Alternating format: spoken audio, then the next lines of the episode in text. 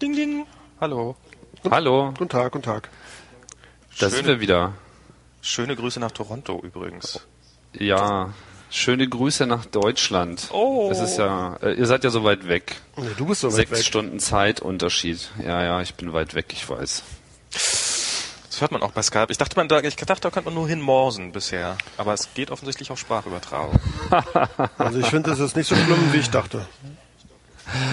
Ja, mal gucken, wie sich das so entwickelt, wie das, äh, wie die Software nach zwei Stunden so irgendwie läuft. Ne? Ja, aber immerhin, so kann man dann auch noch mal einen Podcast machen. Das ist jetzt das erste Mal, dass wir hier einen sogenannten Double Ender machen. Oder genau genommen ist es sogar ein Triple Ender. Kennt ihr den Begriff? Ja, hast du schon mal erzählt. Irgendwann. Aber da habe ich Echt? nicht zugehört. Insofern kannst du es gerne nochmal erzählen. Im, Im Podcast? Ja. Hast du irgendwann Okay. mal mir von Na, ist ganz einfach. Man, der Unterschied ist halt einfach, man nimmt nicht ein gemeinsames Mixsignal auf, wie wir das halt sonst machen, sondern jeder nimmt sozusagen sein Ende auf, lokal, damit es bessere Qualität hat. Und dann fügt man das halt nachträglich zusammen. Ist eigentlich so eine gängige Methode. Ist halt ein bisschen mehr Aufwand, aber hat den Vorteil, dass wir jetzt Skype eigentlich nur benutzen, um uns zu synchronisieren. Aber am Ende sollte eigentlich eine ganz brauchbare Sprachqualität für die Zuhörer bei rauskommen. Ja, ich hoffe. Und die Zuhörer sind ja das Wichtigste. Stimmt's? Ja, wir machen alles für unsere Zuhörer. Ach so, Hö Zuhörer. Ach so, okay. Ja, ja, ja, ja, ja bestimmt, bestimmt, bestimmt. So sieht's Also- aus. So, jetzt haben apropos wir. Zuhörer, apropos Zuhörer. Ja. Ich war neulich auf einer Party und bin begrüßt worden von Leuten, die ich vorher noch nicht kannte und deren Namen ich mir dummerweise auch nicht gemerkt habe. Trotzdem Grüße ähm, mit den Worten Max 340 sind zu lang. Ich glaube, das war eine, eine Botschaft. Ja. Ja, das kann schon sein. Aber es gibt auch die anderen Leute, für denen kann es nicht lang genug sein. Aber ich denke, heute können wir mal für die anderen was machen, weil so viel Zeit habe ich leider nicht. Wir sind hier ganz schön unter Druck. Aber ich will auch Erzähl noch einen Hörer grüßen. Und zwar den Hörer, der mir irgendwie 10.0, 10.1, 10.2 und ich glaube sogar 10.4 als Original-DVDs geschickt hat. Möchte ich mich herzlich bedanken. Ach, echt? Ja, habe ich bekommen. Der Aufruf hat sozusagen Früchte getragen. Hat Früchte getragen, ja. Mir fehlt jetzt nur noch ein 10.3. Wink, Echt? wink, wink, nudge, nudge. Say no more. Ja. Okay, wer also noch ein 10.3 Original-DVD rumliegen hat, Und zwar nicht das, was dabei liegt, sondern die generischen Installer, die man kaufen musste, ne? weil die laufen nämlich Die auf so allen kaufen muss. Plattformen. Genau. Weil die Auf dabei liegen, sind immer so ein bisschen aufs System festgenagelt.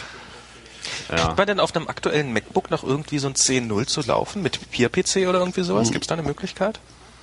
Das PPC kann kenn ich mir nicht vorstellen. Ich glaube auch nicht. das kann ich mir nicht vorstellen. Ah, okay. Also, weder kann ich mir vorstellen, dass man das wirklich will, Naja, noch, noch glaube ich, dass es technisch funktioniert. Aber ich habe letztens mal deine Rhapsody-Disketten gebootet und die Mhm. booten noch, aber beim Installieren kam dann Kernel Panic. Aber so theoretisch geht noch alles. Auf so einem wenn man dann später mal, nachdem, äh, nachdem sie irgendwie den die Überbleibsel der Atomexplosion äh, runtergekratzt haben, wenn sie dann die alten Rechner ausgraben, dann können sie ja vielleicht auch noch die Disketten installieren. Ja.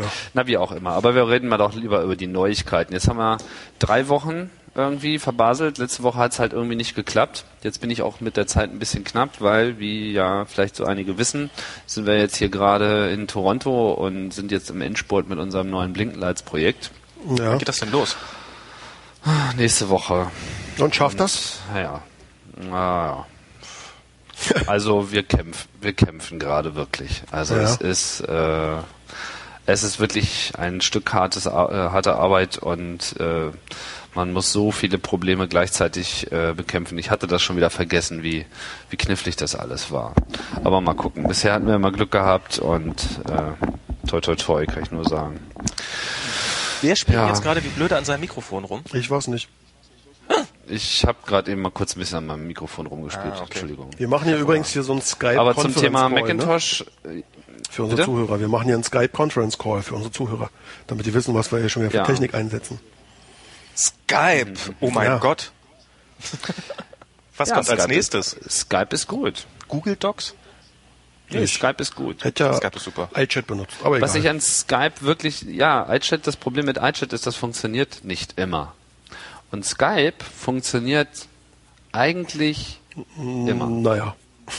Weiß ich nicht. Jetzt sah klar, nicht so jetzt aus. wird da jeder irgendwann auch mal die Erfahrung gehabt haben, dass man nicht ging. Aber ich kenne keine Software, die so ähm, zuverlässig durch NATs und komische Firewall-Konfigurationen durchgeht, während ich mit iChat noch nicht mal in der Lage bin, äh, Dateien zu übertragen.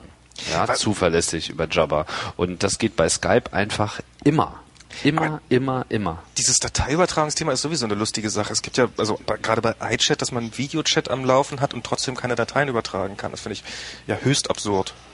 Ja, das ist total bekloppt und ich meine, ich, ich weiß auch nicht so richtig, was da eigentlich die Gründe sind, Na, aber das ist gute der Gründe kann es dafür Wares-Filter. nicht geben.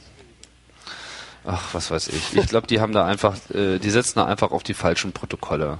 Kann Äh, sein. ich meine, das haben wir schon mal angeschnitten, das will ich jetzt nicht wieder aufreißen, das Thema, da bin ich jetzt auch nicht vorbereitet, aber dieser ganze S-Ton-Quatsch und dieses ganze äh, Methodiken über äh, NAT rauszukommen mit irgendwie externen Servern, die man dazu braucht, die einem dann so von außen signalisieren, wie man, äh, was die IP-Adressen von außen sind und dann eben sozusagen die Kommunikation zwischen Clients machen, die beide hinter NAT sind.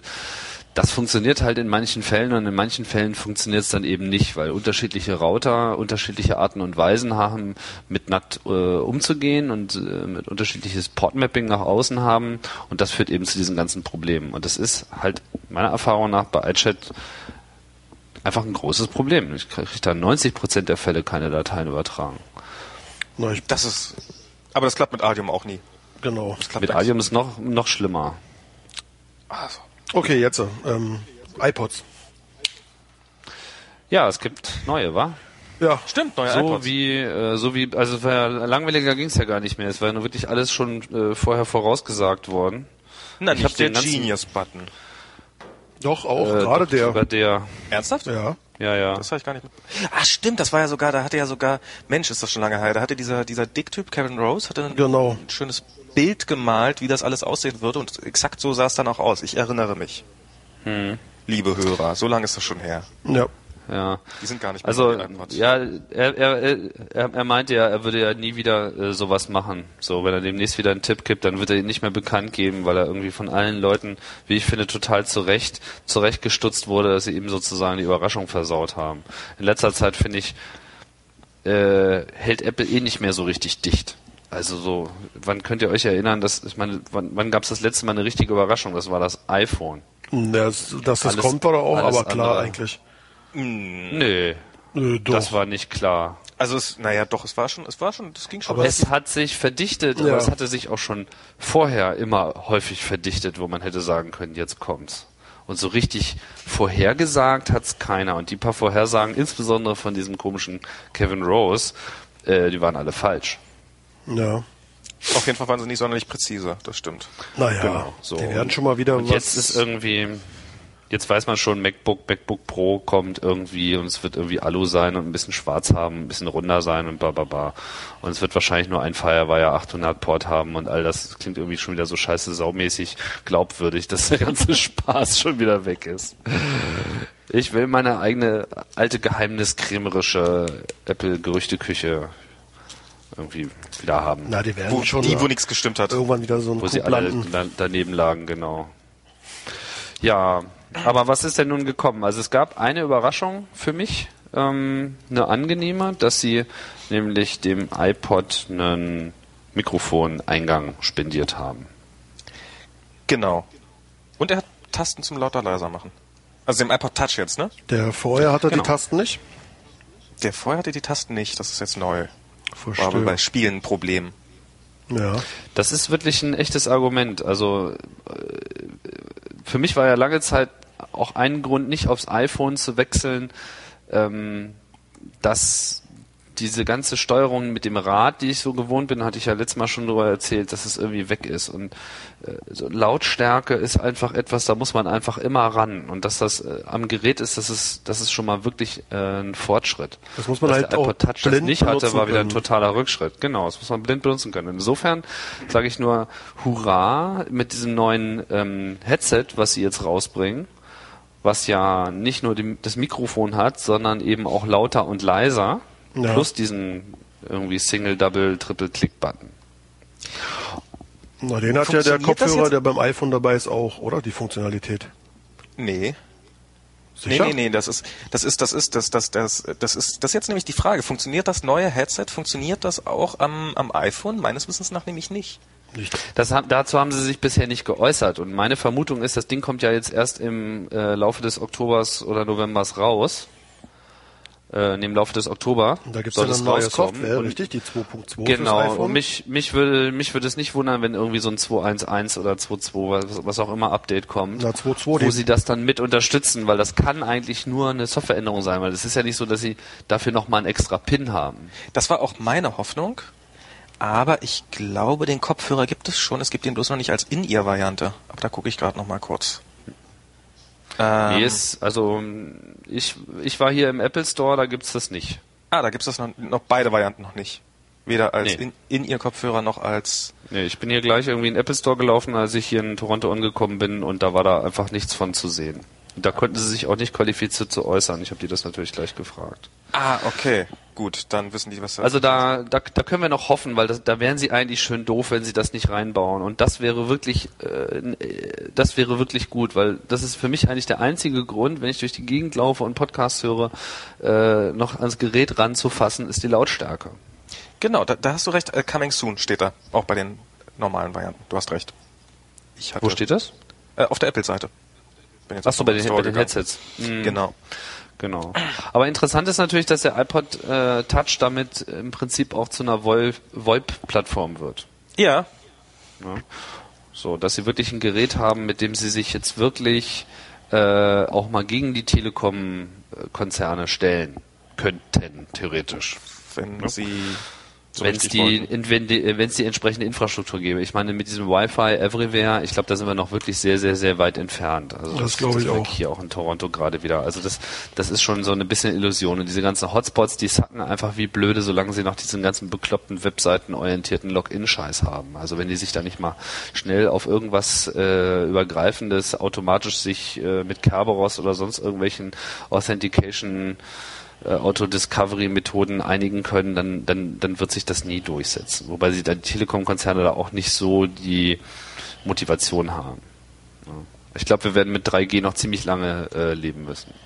Aber was ich in dem Zusammenhang sehr interessant fand, ähm, die Meldung, dass Apple jetzt in Hongkong tatsächlich ja ein iPhone verkauft, unlockt, Von ohne. Provider-Bindung, ja, äh, einfach so über den Apple Store. Man kann das online bestellen. Man kann bei Apple einfach sagen, hallo, ich möchte gerne für umgerechnet 470 Euro ein 8 GB iPhone haben. Und dann kann man, kriegt man das nach Hause geschickt und dann kann man da jede beliebige SIM-Karte reinlegen. Also im Prinzip genau dieselben Dinger, wie sie in Italien verkaufen. Kann ich aber nicht von hier bestellen, richtig? Nein, du musst natürlich in Hongkong Resident sein, das ist ja auch alles nachvollziehbar, aber Hongkong ist ein extrem liberaler Markt, auch 3G, äh, nee, 3 heißt ja der Provider, die da, also Hutchinson Telekom ist das, glaube ich, die, die dort das iPhone auch offiziell verkaufen, ähm, verkaufen das unlocked. Und ähm, 3 ist auch bekannt für niedrige Tarife und die wollen sozusagen den, den äh, Telekom-Markt da von unten einfach durch bessere Angebote aufrollen. Ich denke, da ist was in Bewegung und das zeigt auch, dass Apple nicht so an dieser Lösung klebt, mit äh, anderen Providern unbedingt zu gehen. Ich denke, sie machen das wirklich deshalb, weil sie eben automatisch die Vertriebsstruktur in diesen Ländern auch mitnutzen können. Wenn sie mit der Telekom ins, äh, sich ins Bett legen, dann haben sie halt auch die Infrastruktur dieser ganzen Telekom Verkaufsstation. Und das ist eine der großen Argumente, warum sie das überhaupt machen. Und natürlich kommt da die Telekom und sagt, naja, aber dann muss es aber auch locked sein. Ja. Ja. Und ich denke, so läuft das. Nur in, nur in relativ liberalen Märkten wie in Italien, wo die Kunden sowas gar nicht akzeptieren, wo die einfach sagen, wie gelocktes Telefon habt ihr sie noch alle, wo es sich einfach nie durchgesetzt hat, aus welchen Gründen auch immer, da ist es dann halt auch anders. Oder in Belgien. Oder in Tschechien. Oder in Belgien oder in Tschechien, genau. Ich habe mir Oder in leider oder in Singapur. keins geholt, hatte keine Zeit mehr. Du hattest keine Zeit mehr. Nee. Ähm, ich, Ich war nur einen Tag in mal- Aachen. Wir sind so ein bisschen am Rumüberlegen, also so Spreeblick intern, ob wir probieren, vielleicht mal sowas wie eine, ähm, also es ist jetzt so unter Vorbehalt, vielleicht wollen sich ja schon ein paar Leute in den Kommentaren melden, eine iPhone-Butterfahrt zu organisieren. Nach Italien. Nach Prag. Ach so. Nach Prag. Ähm, Nach wo man dann Prag. so, Du kriegst in äh, Tschechien meines Wissens keine Prepaid-Verträge. es Du gibt, kriegst es nur mit Vertrag. nee, es gibt, es gibt das iPhone ohne Vertrag, steht zumindest auf der O2-Seite drauf. Ach echt? ja, das, hat, das haben wir, das, da haben wir schon mal drüber gesprochen. Da steht, wenn man auf die O2-Seite geht, zum Beispiel. Naja, da, da steht irgendwas auf Tschechisch, von dem keiner so genau wusste, was es denn nun wirklich heißt. Ja, das kann man in, in Google Talk schmeißen, dann weiß man, was es heißt. Und das, und das, hat sich seitdem auch noch ein bisschen geändert und ist ein bisschen eindeutiger geworden. Und was steht da? Ach so. Ich, ich suche es nochmal raus. Ähm, iPhone. So, dann müssen hier irgendwo die Bap, bap, bap, bap, bap. Gdia Kupic ist es nicht. iPhone Balitschki Asieni. Das heißt bestimmt Preise. So. Und ähm, Willkommen bei Mobile Max, wo Sie Webse ausländische Webseiten in Echtzeit übersetzt bekommen. Cirna iPhone, Cirna heißt Preis, iPhone 3G BS ohne, Zawatschku heißt dann wahrscheinlich, heißt dann wahrscheinlich mal Vertrag, nehme ich an, und dann steht ein Preis dahinter von nämlich 8 GB Version, 11.425. Kannst du Tschechisch? Ich kann Russisch. Vielleicht, vielleicht heißt das irgendwie iPhone ohne Netzteil oder so. Nee, nee, Cirna heißt Preis. Das ist so, so, so weit, ist, so weit reicht mein Russisch. Und Savachko Okay. kriege ich jetzt mal raus, was das heißt. Und da steht ein Preis dahinter, der dann so ungefähr bei den italienischen Preisen liegt. Und insofern behaupte ich mal einfach, das ist, das heißt so viel wie Preis des iPhones ohne Vertrag. Und in irgendwelchen, in diversen Foren habe ich auch schon gelesen, dass das auch schon gekauft worden ist und auch mit deutschen SIM-Karten problemlos funktioniert. Ich habe mich Okay. ja über die belgischen Also- iPhones erkundigt und also so, dass man wirklich nur das, das iTunes auf Belgisch schalten muss, um es einmal zu aktivieren. Und dann war für mich noch die Frage, ob dann, wenn die Updates kommen, ob man das dann immer wieder so machen muss. Aber das muss man wohl nicht machen. Der Typ, der sich aus Belgien hat eins mitbringen lassen, der wurde von seinem deutschen iTunes dann irgendwie informiert, dass ein Update da ist. Er hat es dann automatisch gemacht und der musste überhaupt gar nichts mehr auf Belgisch stellen. Das heißt, man macht es nur ein einziges Mal und dann ist schon alles prima. Also Belgien ist sozusagen auch noch nicht aus dem Rennen. Kann man auch sich in Belgien einzeln. Und ist auch relativ nah für eine Menge Leute in Deutschland. Und Zawatschku heißt Verpflichtung, was ich nehme an, so viel heißt wie Vertrag. Insofern würde ich behaupten, das ist der Preis des iPhones ohne Vertrag. In Okay. Tschechien. Ja. Gut, das, das Und- kann und- natürlich alles sein. Also, Wie viel Euro sind's da? es, Ähm, das sind, ich guck mal nur für die große Variante, 13.425 Kronen und das sind, ding, ding, ding, ding, ding, ding, in Euro sind das dann, blödes iPhone, 551,87 Euro Für die 16 Gig Version. also, für den 16 Gig Version. Ja ach so, okay. Und, die, das kleine steht es da auch? Und das kleine sind 11.425 ähm, und das sind 469 Euro. Also ein bisschen Aha, billiger als das in ist- Italien und Belgien. Entspricht, das ist so äh, ziemlich genau der Preis, den man eben in Hongkong für das iPhone zahlt. Also das ist sozusagen wirklich ein, der ist dann auch ohne Prepaid, richtig? Also das, es steht da, iPhone-Preis ohne Verpflichtung. Insofern würde ich sagen, da ist gar nichts dabei. Weil deswegen sind sie nämlich in Italien auch ein bisschen teurer, weil halt noch ein bisschen Prepaid-Guthaben dabei ist. Vermute ich jetzt mal. Also man kann eigentlich festhalten, 470 Euro ist in etwa der Preis von einem 8 GB iPhone Retail ohne Subventionen. So viel kostet das Teil. Bin ja mal gespannt, wann sie mit dem Ding mal in Deutschland rauskommen. Die meinten ja, dass irgendwann mal so ein Angebot kommt, ne? Bis Ende Irgendwann wird es vorbei sein mit diesen Verträgen, aber halt nicht so bald. Ich schätze mal, also zwei Jahre werden sie das sicherlich laufen lassen insgesamt. Also jetzt noch auf jeden Fall ein Jahr. Aber nächsten Sommer, da würde ich jetzt meine Hand nicht für ins Feuer legen, ob dann diese ganze Geschichte noch genauso läuft. Weil letztlich ist das, wenn sie den Durchbruch auf den Märkten grundsätzlich erstmal erreicht haben, und ich denke, da sind wir schon fast, dann können sie auch drauf scheißen. So, dann brauchen sie irgendwie diese Marktpower nicht mehr.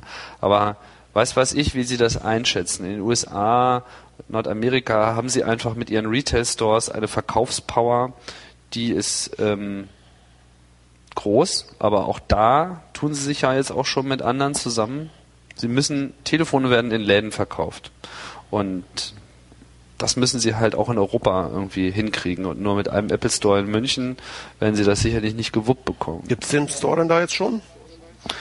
Der hat noch nicht eröffnet, aber ich glaube, das ist bald soweit. Eminent.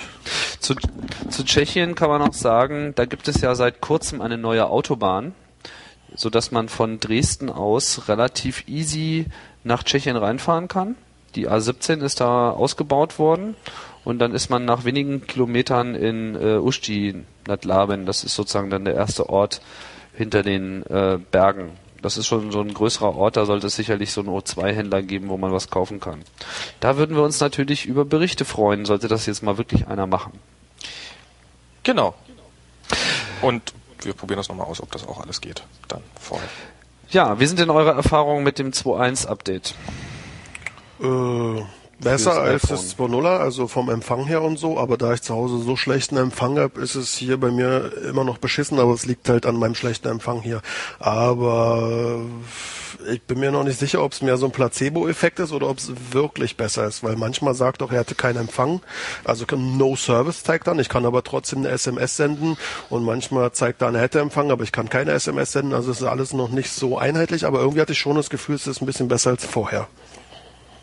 Ich glaube, das ist ein Placebo, weil äh, empfangstechnisch hat sich, hat sich, wenn überhaupt, dann nur unter, in, in, beim neuen iPhone was getan, oder? Wenn mich nicht alles täuscht. Also ich habe jetzt für mich nicht so die großen Unterschiede bemerkt. Ich finde diese ganzen neuen iPod-Features, äh, wobei da kannst du bestimmt noch gleich ein bisschen mehr zu sagen, Tim, finde ich ganz großartig. Ich mag diese Genius-Funktion. Also das ist ein bisschen schlauerer Shuffle eigentlich. Das finde ich ganz hübsch bei mir. Also ich weiß nicht, ob ihr damit mal ein bisschen rumgeklickt habt, aber ihr habt ja alle keine Musik auf eurem iPhone, insofern. Genau. Ähm, ich habe keine Musik auf meinem iPhone und deswegen kann ich mit diesem Feature auch nichts anfangen.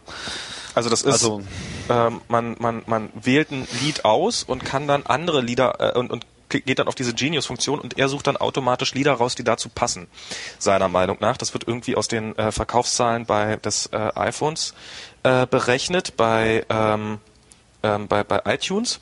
Sozusagen, wer das gekauft hat, hat auch das gekauft, dann muss das musikalisch zusammenpassen.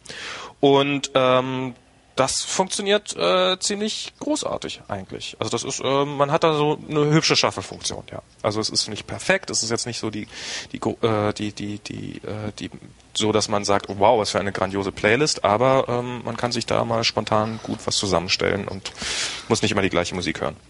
Ich glaube, das ist gut für Leute, die viel Musik hören und das sind ja sicherlich die meisten. So wie also ich. Jetzt, genau. Also für Podcast-Hörer ist es natürlich irgendwie sinnlos, aber äh, wobei das das fände ich ja auch mal cool, wenn man tatsächlich Podcast-Episoden anwählen kann und dann irgendwie äh, gibt mir noch mal andere äh, Podcast-Episoden, die so ähnlich äh, geliebt werden. Aber naja, die ähnlich davon sind wir noch weit Ich glaube, entfernt. das geht nicht, oder?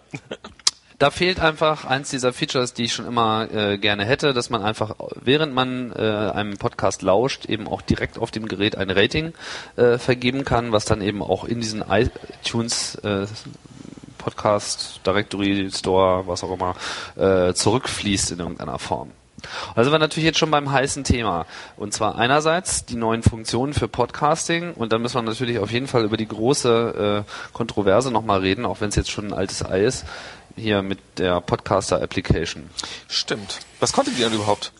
Ja, lass uns mal vielleicht nochmal kurz bei den 2.1-Featuren bleiben, weil Ah ja, kurz, stimmt, nachdem ich, kurz nachdem ich sozusagen da meinen Rand abgesetzt habe in der le- letzten Sendung, hat Steve sozusagen sofort die Handbremse gezogen und gesagt, Tim hat sich beklagt, wir müssen da was tun. Ja?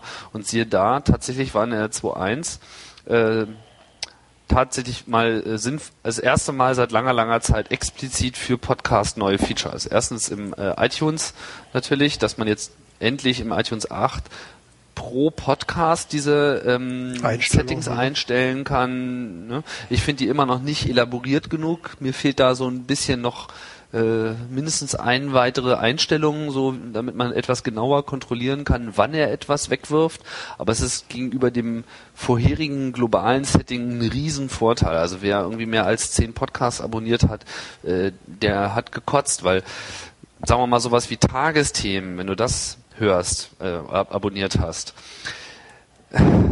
da will ich nicht die letzten 20 Sendungen Ja. vorrätig halten, ja, sondern irgendwie da einen oder zwei vielleicht, ja, aber was interessiert mich der Schnee von gestern? Und wenn man das halt mal eine Weile nicht hört, so, dann will man den alten Kram eben nicht archivieren. Das kann man halt jetzt äh, zumindest etwas geschmeidiger machen.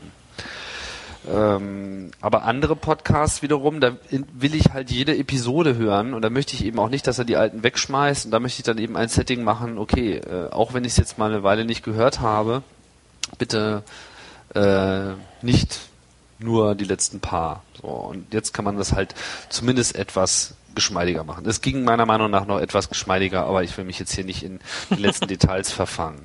Was interessant ist, dass sie auf dem iPhone selber halt auch einiges verbessert haben, aber um es gleich noch dazu zu sagen, meiner Meinung nach haben sie auch ähm, etwas verschlimmert.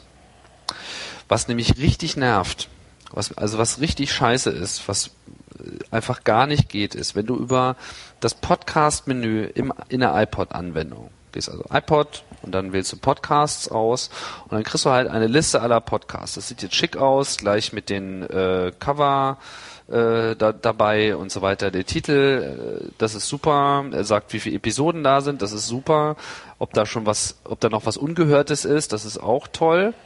Das war ja auch vorher schon so.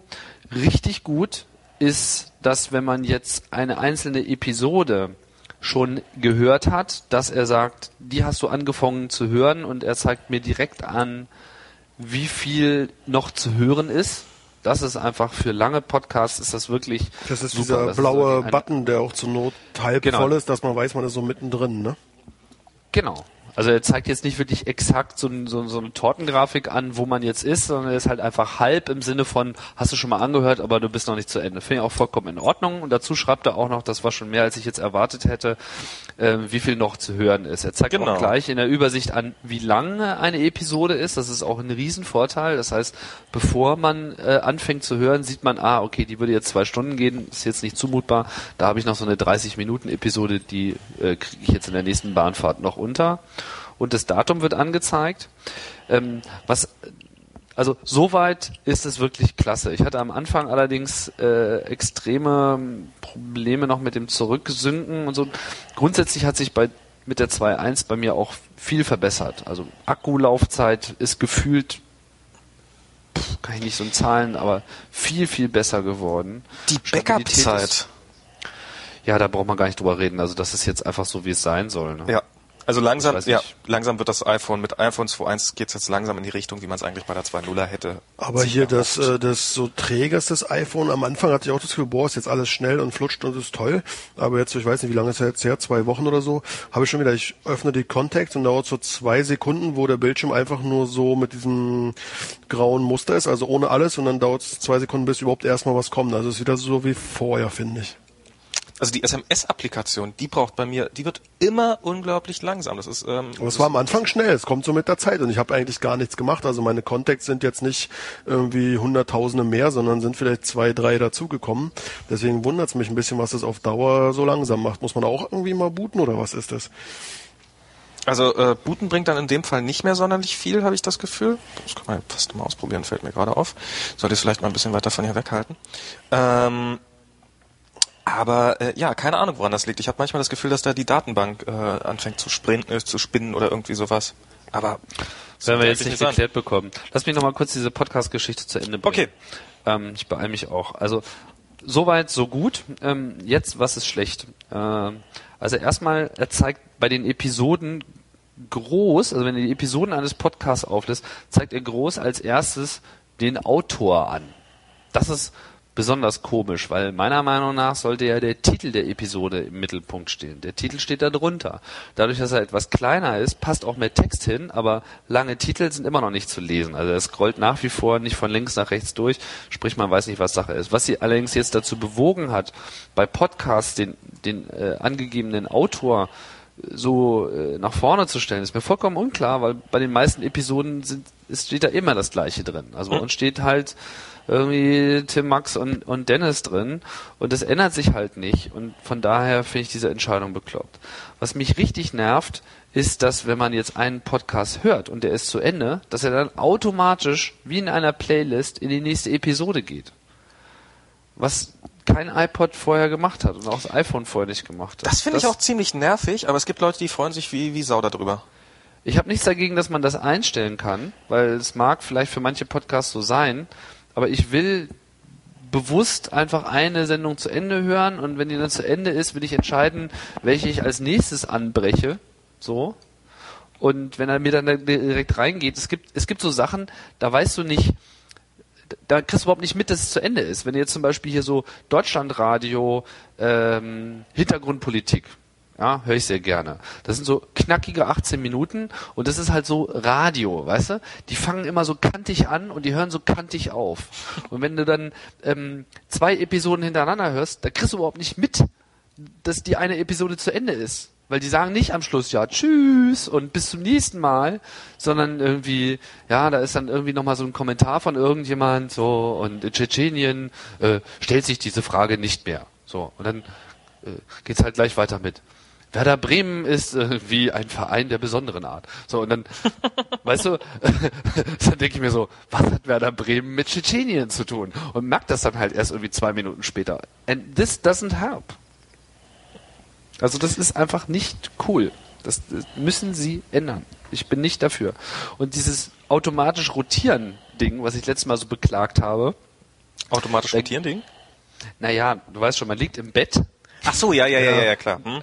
Dass, sich So. das, dass sich das Display dreht und wenn man, wenn man das Gerät auf die Seite dreht. Genau. Da gibt's jetzt einen Workaround. Und das ist auch wieder komisch, weil wenn du in der iPod-Applikation auf Videos gehst, dann sind da nicht nur deine Filme, sondern da tauchen jetzt auch alle Video-Podcast-Episoden auf. Ja. Zusätzlich noch. Warum auch immer. Dachte ich mir so, was denn das für ein Scheiß? Aber das Interessante ist, wenn du eine Podcast-Episode, eine Video-Podcast-Episode über Videos auswählst und nicht über Podcasts, dann spielt er sie immer im Querformat ab und dann dreht er auch nicht mehr. Ah, okay. Das heißt, Filme drehen nicht, Podcasts drehen. Warum auch immer. Also das ist, das ist maßlos inkonsistent und ich verstehe das überhaupt nicht, aber es ist zumindest insofern eine Hilfe, als dass man sich jetzt, weißt du, auch mal so zum Schlafen gehen nochmal irgendwie mit irgendwas berieseln kann, ohne die ganze Zeit das Teil so auf 41 Grad kurz bevor der Accelerometer äh, anschlägt halten muss, was vollkommen beknackt ist. Naja, also das sind so äh, meine Beobachtungen, die ich jetzt hier gemacht habe mit dem 2.1-Update. Im Prinzip Riesensprung nach vorne. Äh, das Telefon ist jetzt irgendwie so, wie man sich das so denkt und ich bin extrem zufrieden. Und äh, ja, Und das, die neue Version, die 2.2er Beta, wird ja jetzt schon an die, ähm, an, an die Entwickler verteilt. Ja, da gibt's auch Die schon erste Screenshots. Version. Gibt's auch schon erste Screenshots, wo sich Safari ein bisschen verändert hat. Da im Wesentlichen bei der Bedienung, aber ich nehme an, die ganz, die eigentlichen Unterschiede werden unter der Haube liegen. Und das äh, Dev-Team hat schon wieder gesagt, ja, ja, wir haben schon wieder gehackt, aber läuft schon, wir kriegen wir schon alles wieder ge gebacken, das heißt, äh, wir kriegen schon wieder gehackt. Die Frage ist, wann Apple mal hier mit dieser API, diesem API-Zusatz oder Change rauskommt mit diesen Background-Application. Da müssen sie ja auch mal was fixen. Wobei sich inzwischen ja auch schon Background gar keiner mehr beschwert. Ja, dass Programme halt so eine Background Background-API Notification. benutzen können, um sich Infos holen zu lassen, ohne dass alle Programme ihre eigene Connection haben, sondern das iPhone hat halt nur noch eine und die Programme bedienen sich Ach so. über diese eine Connection. Was halt Diese Notification API. genau, die Ja, da gibt's da ja gab es halt diese, äh, diesen, diesen an, diese angebliche äh, E-Mail-Antwort von äh, Steve Jobs, wo er meinte, ja, ja, irgendwie, we wanna get this right from the start. Na, da kann ich mir, äh, ich, ich, ich kann ja nur mutmaßen, was der Grund ist, warum sie es wieder entfernt haben, aber wer schon einmal dieses Push-Mail auf dem iPhone eingeschaltet hat, was ja eigentlich eine sehr hübsche Funktion ist, ähm, aber dann mitbekommen hat, wie unglaublich schnell das den Akku leer saugt, ähm, ich glaube, das ist so eine Vorahnung daraus, was uns blühen könnte, wenn diese Notification-API kommt.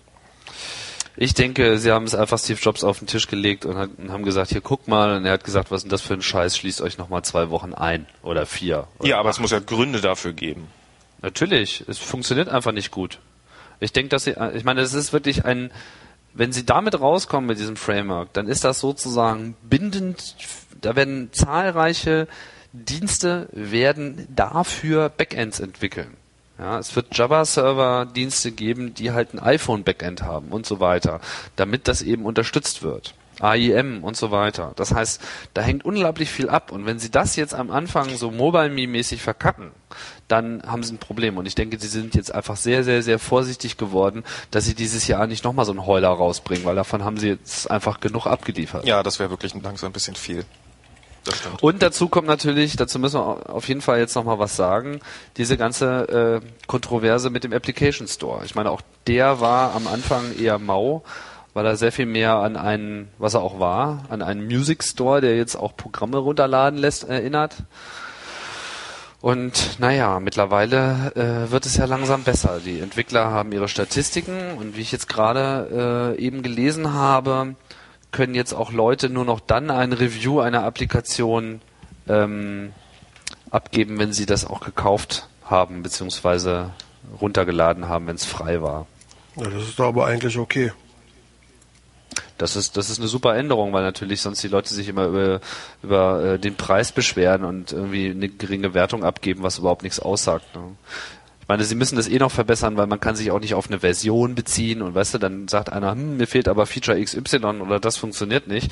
Eine Woche später ist das Update draußen und alles ist wunderbar, aber dann steht halt dieses Review da immer noch so drin. Also das ist irgendwie alles noch nicht so richtig das Dialbe von Ei. Die Anzahl der Downloads haben sie jetzt ja entfernt, ne? Weil wo früher mal Null stand, haben sie einfach jetzt rausgenommen.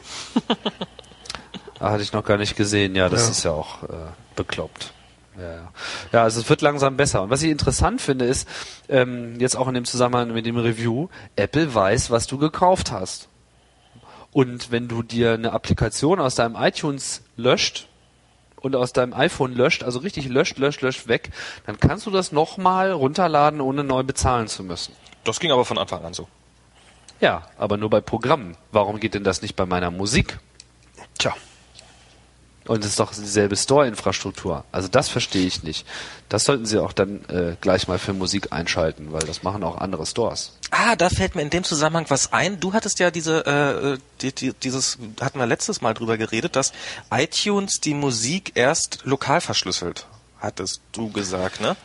Das, war ist- meine Vermutung. Ja. Das war deine Vermutung, da hat sich irgendwie einer der Leser, das ist, ah, das finde ich jetzt natürlich nicht, weil meine Newswire gerade nicht lau laufen will, ähm, der hat sich das einfach mal mit Wireshark angeguckt, was da an Daten kommt und hat und ist zu festgestellt, anderen Ergebnissen gekommen. ist zu anderen Ergebnissen gekommen. Also die Musik wird äh, verschlüsselt übertragen. Ja klar, mit SSL, aber Nee, nee, die, die nein, die wird, also er, er kann die Dat, er kann die Daten abfangen und äh, die, die, die, die Musik ist schon per DRM geschützt gewesen. Aber die Coverbilder sind noch nicht drin gewesen. Also die werden tatsächlich erst im Nachhinein reingepackt. Also die Datei wird von iTunes nochmal geändert, aber das DRM ist schon drauf.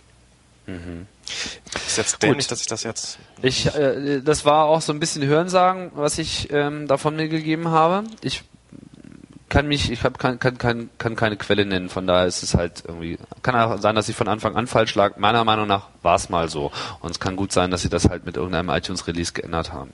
I don't know. Ja, ja gut, aber nochmal zum App Store. Jetzt gab's ähm, ja eine Menge Ärger Genau. ähm, weil halt in zunehmendem Maße Applikationen ähm, rausgekommen sind. Und natürlich, äh, irgendwie hat sich das ganz besonders entzündet an Abgewiesen worden sind, meinst du? äh, richtig abgewiesen worden sind. Und ganz besonders hat sich das halt entzündet in diesem Fall dieser Applikation Podcaster, der halt eine Podcasting, Listening und Download-Applikation geschrieben hat, die halt im Gegensatz zu der Funktionalität von iTunes, iPhone, iPod eben die Podcasts auch direkt aufs Gerät laden kann über das Internet. Eine Funktionalität, wo man sagen würde, Ja, will ich auch haben.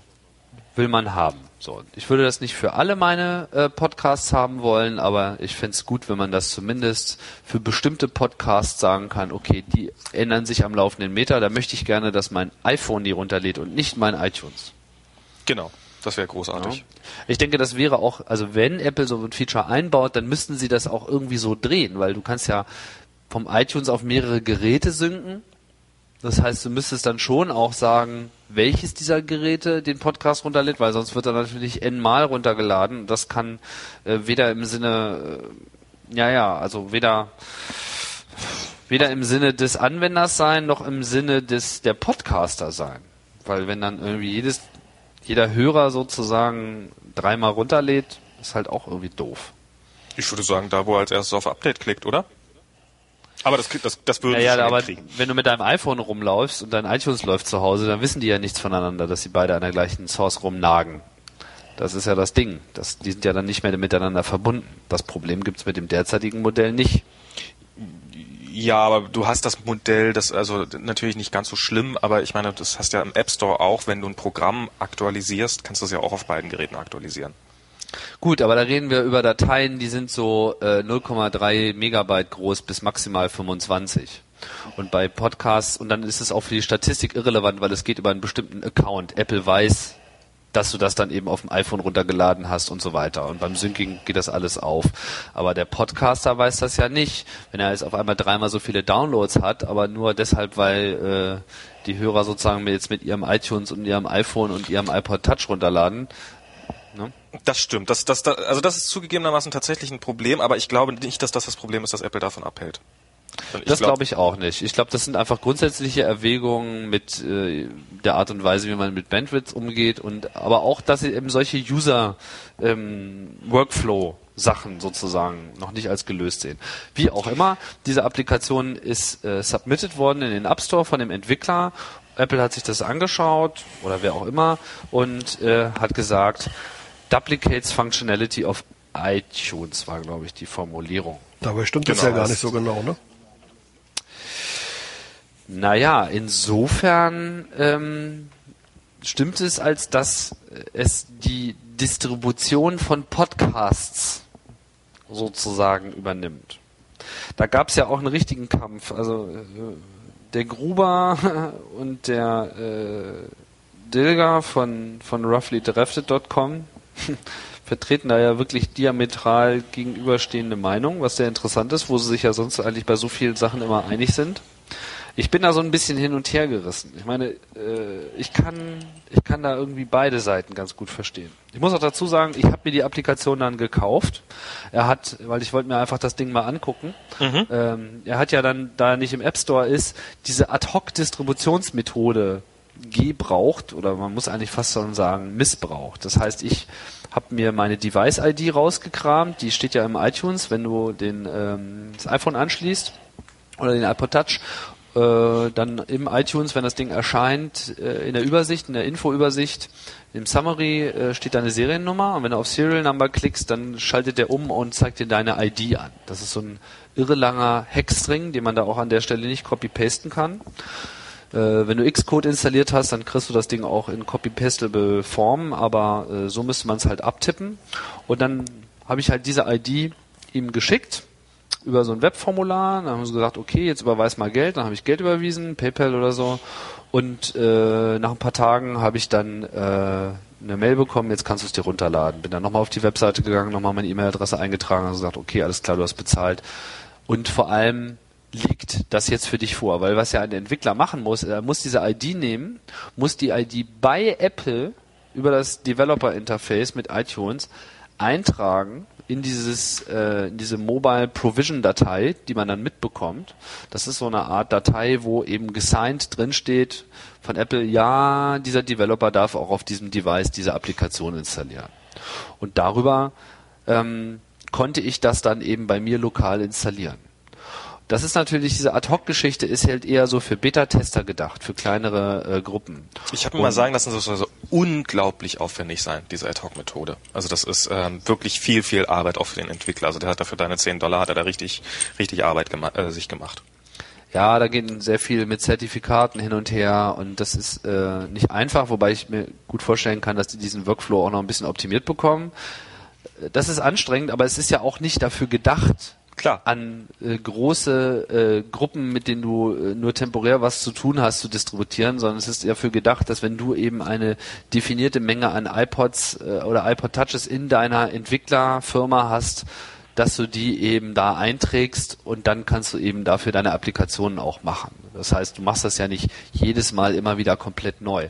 Aber was er gemacht hat, ist, dass er quasi immer seinen Quorum von 100 Applikationen voll ausgereizt hat und dann eine Änderung an der Applikation gemacht hat und als neue Applikation äh, eingestellt hat und dann wieder dafür 100 äh, gemacht hat. Und er hat halt, glaube ich, 1100 äh, Lizenzen oder so verkauft bekommen. Also hat er irgendwie schon so seine 11.000 Dollar äh, gemacht, die alle als Donation äh, deklariert waren im Übrigen bis ihm dann wohl Apple jetzt vor ein paar Tagen da den Hahn abgedreht hat, weil das eben einfach eine Violation of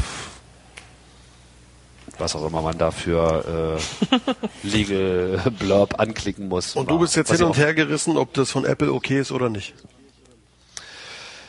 Naja, ähm, es gibt da zwei Positionen. Die Position eins ist die, ähm, die Schreierei hatten wir ja hier auch schon, der Markt muss offen sein. Let the users decide. Uh, how dare you, Apple? Wie könnt ihr irgendwie darüber richten, was wir für Anwendungen für eure Plattform schreiben? So, das ist so die eine Sichtweise. Das muss ja alles ganz offen sein und überhaupt und was was fällt euch überhaupt ein? Und wir finden eure Kriterien scheiße, beziehungsweise wir finden, das ist auch sagen wir mal der berechtigte Teil und also wo ich sagen würde uneingeschränkt teile ich äh, diese Ansicht. Apple hat es bisher nicht verstanden, diese Kriterien, die sie anlegen, auch auf eine Art und Weise zu kommunizieren, dass die Entwickler schon vorher wissen, wovon sie die Finger lassen sollen. Ihr erinnert euch bei dieser ähm, Keynote gab es so diese Liste, was sie alles nicht haben wollen, Porn und Bandwidth Hog und tralala. Und dann gab es aber auch diese schöne Kategorie Unforeseen. Ja. Unvorhergesehene Dinge. So, das war sozusagen das Sternpunkt Stern der Ablehnkandidaten. Und das erleben wir jetzt hier. Ja, ich denke, die haben halt einfach diese Applikation gesehen und haben sich gefragt, okay, was ist hier äh, los? Und gut, dann gab es jetzt eine lange Diskussion im Netz darüber, welche, äh, welcher Paragraph dieses äh, Vertrages, den die Developer dort abschließen mit dem SDK, greift hier. Da gibt es diese sagenumwobene 3.3-Klausel, wo halt drin steht, ähm, man darf halt kein ähm, kein Distributionsmedium, was eben iTunes äh, kopiert, äh, sozusagen nachbilden. So, also sie wollen das einfach nicht. So, und jetzt, ja, wollt ihr vielleicht da erstmal was zu sagen? Ich halte schon wieder Monologe. Also ich, ich, ich halte das für relativ unhaltbar und zwar aus Sicht des Entwicklers einfach mal, also so für einen iPhone-Entwickler, der ähm, sich hinsetzt, wochenlang, monatelang Arbeit in Kauf nimmt, um dann das Programm einzureichen bei Apple und dann zu hören, ah nee, lass mal, ähm, das, das ist kein Zustand. Das muss, da muss Apple ganz, ganz dringend was dran ändern. Das, das, das darf nicht passieren. Das ist, ich meine, für den ist ja echt, ähm, mag sein, dass das jetzt so eine nette Anekdote ist, dass er seine 11.000 Dollar damit ein bisschen Arbeit für gemacht hat. Aber der hätte in der Zeit vielleicht auch 50.000 Dollar machen können und äh, wer weiß, er muss ja auch in der Zeit sich irgendwo von ernähren. Also das ist, ähm, das ist ja nicht alles nur Spaß. Na, vor allem ist, hat er auch Zeit investiert. Also ich meine, du legst halt Eben. los, programmierst dann wie drei Monate vielleicht das super Tool, stellst es halt rein, willst auch nicht mit einem Beta-Zeugs anfangen, weil du willst halt gleich richtig mit einer 1-0 rauskommen, hast du voll die Arbeit und dann sagen die, ach nö, das ist schon, Vor allem, du hast ja auch, nicht. Du hast ja vorher auch keine Chance bei Apple mal nachzufragen, hey, hätte ich denn damit mal eine Chance, sondern du musst ja erstmal diese Monat, äh, diese Arbeit in Kauf nehmen. Ja. Und das, das ist, das ist eine reine Lotterie. Und das ist, ähm, also das weiß ich nicht, ob das nicht so ist, dass er keine Chance hätte. Also in dem Fall war es wohl so, dass er vorher sich nicht mit Apple auseinandergesetzt hat. Also ich, äh, soweit ich die Diskussion verfolgt habe, hat er nicht vorher gefragt. Sondern also, er hat einfach entwickelt und dann hat er es submitted und dann gab es diese Antwort. Ja, du das kannst auch nicht für jedes App Geschichte. irgendwie nachfragen. Hast du eine super tolle Idee und dann verrätst du denen die erstmal und dann denken die sich auch gleich, na, da können wir auch gleich selber machen, die ist ja super cool, die Idee. Also man, ich, man braucht ja so ein bisschen. Ja gut, aber ich meine, wenn du, glaube, du würdest auch schlicht ergreifend keine Antwort kriegen. Ja, das also ich meine, Porn ab. Entschuldigung. Ja. Also ähm, die, die Entwickler kriegen ja im Augenblick nicht mal mitgeteilt, wenn ihre Applikation reingestellt worden ist, endgültig. Ähm, und sondern scheint das ja auch mehr oder weniger per Zufall alles mitzubekommen. So ja, möglicherweise ist es in wenigen Tagen da und dann ist es plötzlich schon da. Ähm, insofern glaube ich, wenn man Apple vorher eine Mail schreibt, so ich habe vor, das, das und das Programm zu entwickeln, ich glaube, da wird sich niemand die Arbeit machen, die auch, sich die Mail auch nur durchzulesen bei Apple, da wenn du nicht gerade ein ganz großer Entwickler bist. Na, wissen wir nicht. Ja, also das da, lässt sich da, da, da, da stochern wir jetzt im, also bei Podcaster, worum es jetzt konkret ging war es einfach so, dass er nicht vorher gefragt hat. So, und der, der andere Punkt, den ich äh, an der Stelle beleuchten möchte, ich versuche das ja auch mal so ein bisschen ausgewogen von beiden Seiten zu sehen. Wenn wir hier, wenn du jetzt eine, eine Applikation schreibst und die mhm. lädt Porn runter, dann kannst mhm. du einfach total davon ausgehen, dass die abgelehnt wird, weil ja. Du das schon vorher weißt. So, mit anderen Worten, es gibt Kriterien in diesem SDK-Vertrag, die dir sagen, was nicht akzeptiert werden wird. Und jetzt ist eigentlich nur die Diskussion, ist für diese Applikation Podcaster mit den Features, die da drin waren, ist es vorher klar gewesen, dass es abgelehnt wird oder nicht? Ich denke, es war sehr, es war nicht mit Sicherheit zu sagen, dass es abgelehnt werden wird, aber es ist auch schon so, dass man natürlich damit rechnen muss, dass man mit Apple an der Stelle in den Konflikt kommt. Also es gibt ja noch eine zweite Applikation, die auch abgelehnt worden ist mit äh, einer ähnlichen Begründung, dass sie eine Funktionalität duplizieren würde, die schon drinne ist. Mhm. Ähm, das ist dieses Mail Wrangler. Habt genau. ihr wahrscheinlich mitbekommen. Ähm, das ist ein Programm, das ähm, im Wesentlichen wirklich extrem billig ähm, einem nichts weiter tut als die entsprechenden, ähm, äh, dass man mehrere Google-Mail-Accounts verwalten kann, indem es einfach mehrere Cookie-Sets sich irgendwie abspeichert und dann einem nichts weiter macht, als die Webseite zu präsentieren. Ähm, sozusagen, damit man immer aufs Gmail-Interface zugreifen kann, ohne sich mehrfach ein- und ausloggen zu müssen. Und das ist auch abgelehnt worden. Und das ist sowas, das ist ähm, Ja, aber das ist doch aus den gleichen, na warum? Weil, weil es gibt diese Mail-Applikation schon auf dem iPhone, mit dem man mehrere Google Mail-Accounts äh, einrichten kann. Welche? Na, Mail. Aber Mail kann ich nicht aufs Webinterface drauf zugreifen. Nein, aber du greifst auf deinen Google Mail Account zu. Ich meine, wie du Aber- da, äh, ob du da nun Web-View kriegst oder ob du da einen View kriegst, der von deinem Programm gerendert. Das ist jetzt nämlich genau der Punkt, an der sich das, äh, wo, wo ich glaube, sich Apple auch wirklich Gedanken macht. Ja, sie wollen halt User Confusion verhindern. Das unterstelle ich Ihnen jetzt einfach mal, dass, dass das für Sie ein ganz wichtiger Punkt ist weil sie kein Interesse daran haben, dass äh, es Software gibt, die die Leute verwirrt oder die Leute ähm, aus sonst irgendwelchen Gründen von dieser Plattform abstößt. Wie auch dieses I am rich zum Beispiel äh, der Plattform geschadet sind hat, doch, was weil die es Leute bewusst runterladen. Also da gibt's doch gar keine Irritation, weil die Leute wollen es doch bewusst haben. Du weißt immer erst am Ende nach dem Kauf, was du wirklich kriegst. Naja, komm, Ja, so grob steht es ja schon da. Und bei diesem Podcaster kann ich nicht so verstehen, was äh, der Grund ist von Apple, weil sie keine Konkurrenz wollen, dann sollen sie es direkt so hinschreiben. Aber selbst dann kann ich es nicht verstehen. Sie verdienen an dem Programm sogar mit. Äh, sie könnten selber ihr Podcasting-Features irgendwie aufwerten. Also ich kann das Problem Moment, nicht das richtig sehen. Mitverdienen ist für Ja. Ich kann dir das Problem sagen. Ich habe die Applikation ja dann gekauft und ich habe sie installiert und habe sie benutzt. So. Und ähm, also erstens, ich habe jetzt kein Update, keine Update-Notifikation bekommen. Es gab einfach nur diese eine einzige Version, seitdem ist da nichts wieder passiert. Diese Applikation taugt nix. Das kann ich dir einfach mal sagen. Die, Ey, da, davon hab da- tausend andere, die Apple noch nicht abgelehnt hat. Das, das kann nicht das Argument sein. Ähm, naja, also äh, pass auf, also was ich gemacht habe, ist, ich wollte halt irgendwie Chaos Radio Express mal abonnieren. Das war so mein erster Test, klar, logisch. Man nimmt erstmal seinen eigenen Podcast. Und ähm, die erste Möglichkeit ist, dass du da halt irgendwie suchst. Das heißt, du hast da irgendeine Search, da habe ich Chaos Radio Express eingegeben, tauchte auch tatsächlich auf.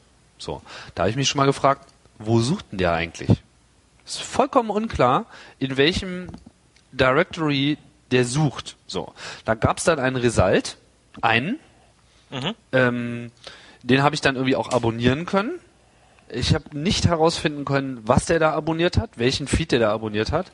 Und dann hat er mir irgendwie eine Liste von Episoden angezeigt, wo ich mir nur noch am Kopf gekratzt habe. Das war ein wüstes Sammelsurium von random Episoden aus meinem Podcast, wo die, die nicht in der richtigen Reihenfolge angezeigt wurden, wo überhaupt nicht klar war, was da der neueste und der älteste ist, so wie er es mir angezeigt hat. Ich konnte danach auch nicht, nachdem ich den einmal hinzugefügt habe, konntest du den auch nicht mehr löschen oder bearbeiten oder sonst irgendwas. Also dieses Programm ist einfach broken. Und ähm, das Abspielinterface dann wiederum. Und das, er speichert ja diese ganzen Podcasts in seinem, in seiner Sandbox. Weil das Ja, ja, so ist. Das Abspielinterface war dann wiederum eine weitgehende Kopie des iPod-Abspielinterfaces.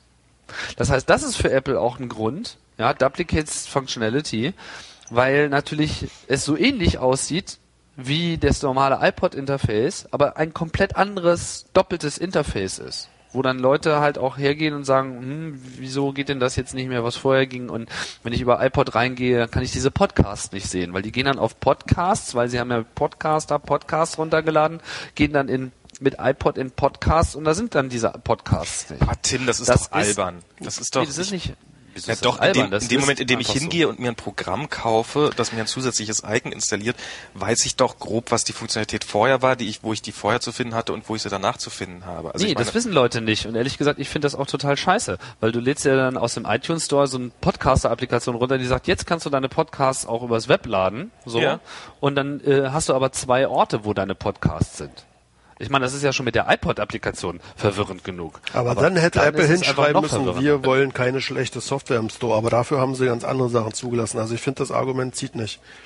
Vor allem haben wir Ja, jetzt es wahrscheinlich ist aber mehr Leute dieses Podcaster-Programm runtergeladen, weil Apple so einen Alarm macht, als hätten sie einfach mal die Klappe gehalten. Der hätte sich von ganz alleine rumgesprochen, dass es nicht so toll ist. Und ich meine, nehmen wir dieses Remote-Programm, was Apple mitliefert, zum Beispiel diese Fernbedienung, die sieht auch aus wie, wie, wie das, wie der iPod und ähm, trotzdem scheinen die Leute damit nicht zu über, überfordert zu sein. Also das ist Ja, schon. okay, aber jetzt muss man auch, auch nochmal was ganz anderes sehen. Das ist kein freier Markt. Von diesem Gedanken muss man sich einfach trennen. Apple hat äh, zugehört, alle haben gesagt, wir wollen Anwendungen entwickeln für dieses Gerät. Das ist Apples Produkt. Und Apple erlaubt anderen Anwendern auf dieses Produkt draufzukommen. Und man kann auch wahrscheinlich davon ausgehen, dass ähm, die Anzahl der abgelehnten Applikationen im, äh, im Verhältnis zu der angenommenen Applikationen ist sehr gering. Die liegt so im Promillebereich.